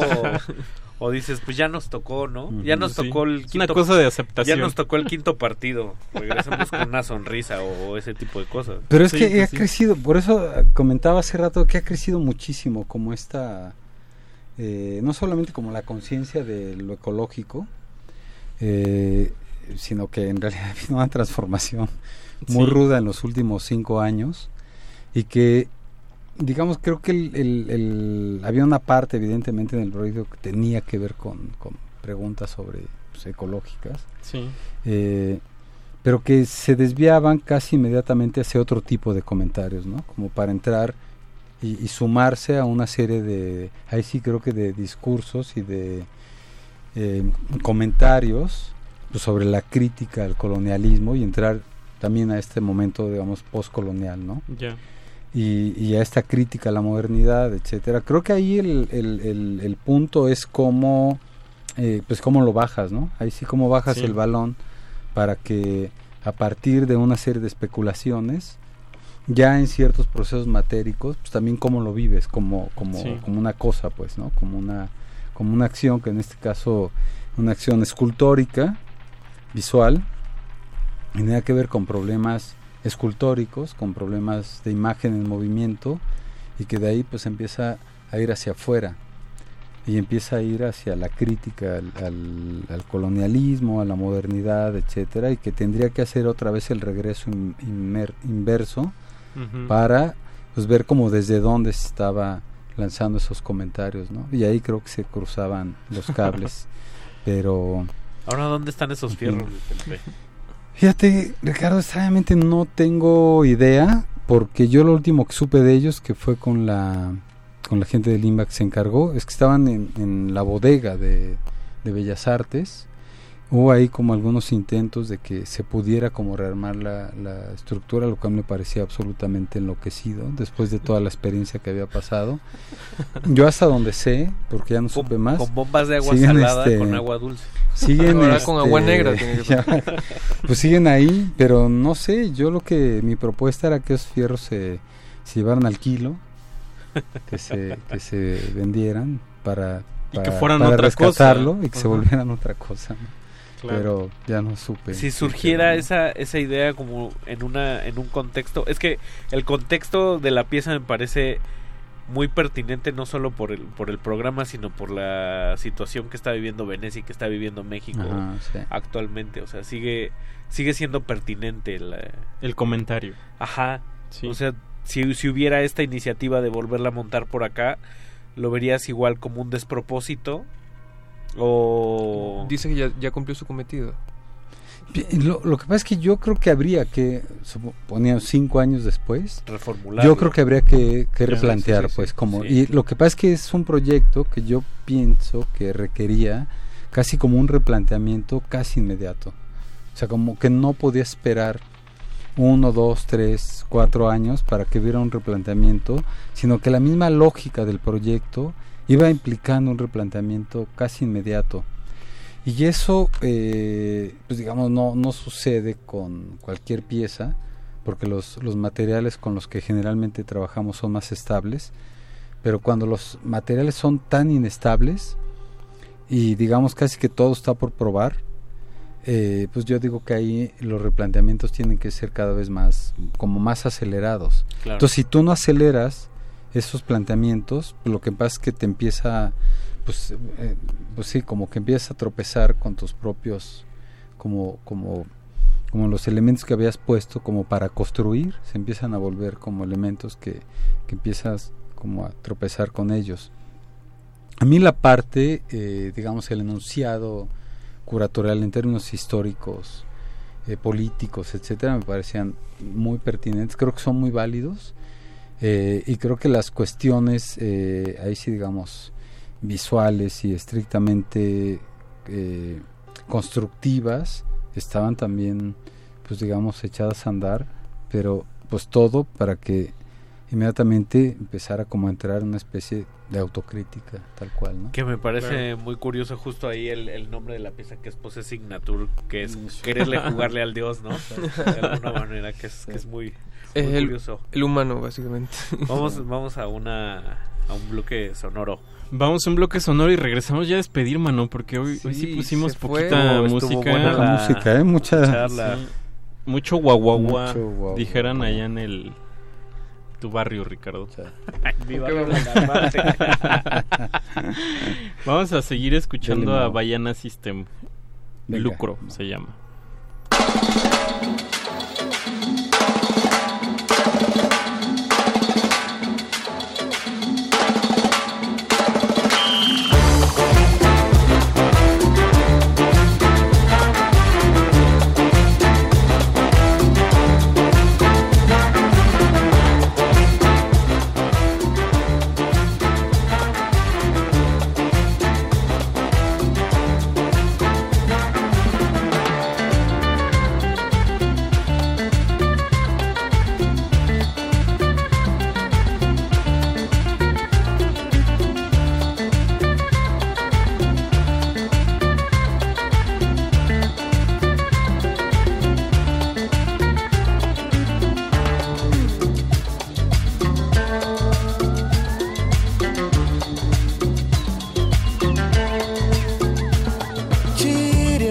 Construções da minha praia. Não consigo respirar. As meninas de mini saia não conseguem respirar. Especulação mobiliária e o petróleo em alto mar. Subiu o prédio, eu ouço vaia. Eu faço figa pra essa vida tão sofrida.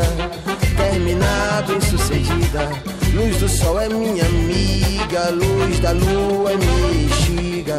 Me diga você, me diga o que é que sara a tua ferida. Me diga você, me diga. Lucro.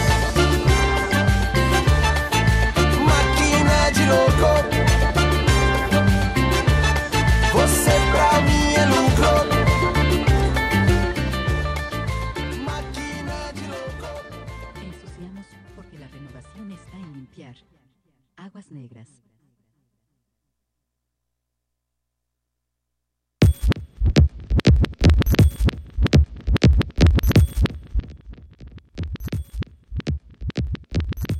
Y estamos aquí en la recta final. eh, Como agua. Como agua para ciudad y chacalote. Dijera. Laura Esquivel. Eh, muy interesante la conversación con Luis Felipe Ortega, artista visual que nos acompaña el día de hoy, que hizo un trabajo increíble eh, del que del que yo creo que se puede conversar todavía. Lo estamos viendo ahora. para quienes luego solemos ser como un poco ajenos a, a todo este dinámica de artistas, curadores, siempre queda ese parangón de, de que a mí me excita por, por lo general la idea de llevar una pichancha de bicolor de correo mayor a, a la eurozona, ¿no? Y, y a, ver la- qué, a ver qué te dice. y de la misma manera me, me parece muy muy motivante llevar el- el- un trabajo como el de Tania Candiani y Luis Felipe Ortega a pues a, pues a eventos de este de este tipo, ¿no? Con todo lo Con todo lo que implica. Dijeran en acción lo bueno, lo malo y lo feo. Lo negro. Lo ne- y lo negro, ¿no? Y, y que está ahí. Y recientemente, acá- tú acabas de presentar una, una pieza, Luis Felipe, que se llama Compañía. Ujú. Co- bueno, es que está en portugués, ¿no? En. Coimbra la presentaste, que es en Portugal. En, Eh, ahí, ahí, ¿qué onda? Eh, de, de, qué- de qué va la pieza? ¿Está todavía presente? ¿Qué, qué implicó? Y, y, y ahora, ¿cómo, ¿Cómo ves ese, cómo, cómo dialoga tu trabajo de aquel entonces con este? Mm. Pues eh, la Bienal de Coimbra es una bienal joven, a diferencia de la de Venecia. Es una, es una bienal que era un- una tercera edición, eh, muy literaria. eh, todo el proyecto que hizo el curador, este Agnaldo Farías, brasileiro, paulistano, eh, eh, se apoyaba en un texto de Guimarães Rosa, que extrañamente también tenía que ver con, con el agua, la tercera margen del río se llama el, el texto. Y bueno, a partir de ahí venía todo, todo el planteamiento. Que en realidad, eh, y la metáfora era interesante, el- eh, digamos, el, el arte, el espacio del arte como esa tercera orilla, ¿no? Y bueno, yo hice una pieza que constaba de tres elementos. Una, de hecho, eh, Mauricio aquí presente me, ayudó bastante, que era hacer un trabajo sonoro. Trabajé con un paisaje sonoro y luego trabajamos con la voz de tres escritores. Eh, Samuel Beckett, eh, Elliot y una artista eh, gringa que es Ronnie Horn. Y estaba una pieza escultórica y una acción. Creo que ahí sí pude meter el cuerpo, o sea, como eh, entrar a esta idea de que había que meter el cuerpo. La Bienal se acabó 29 de diciembre y ahí quedó. Ahí sí, y se nos acaba el tiempo, Luis Felipe. Eh, para más información, lean la revista La Tempestad de este, de este mes. De que, este mes. Que hay más Hay un respecto. texto tuyo, Ricardo. También. Qué horror. Estamos ahí pero compartiendo la- páginas. La obra de Luis Felipe está en, está en portada, entonces vale, vale. LuisFelipeOrtega.com. Muchas gracias. Vámonos. Muchas gracias, Gracias, Luis Felipe. Gracias, gracias a por Andrés la Ramírez. como siempre. Gracias. Ramírez en la operación técnica. Nos escuchamos.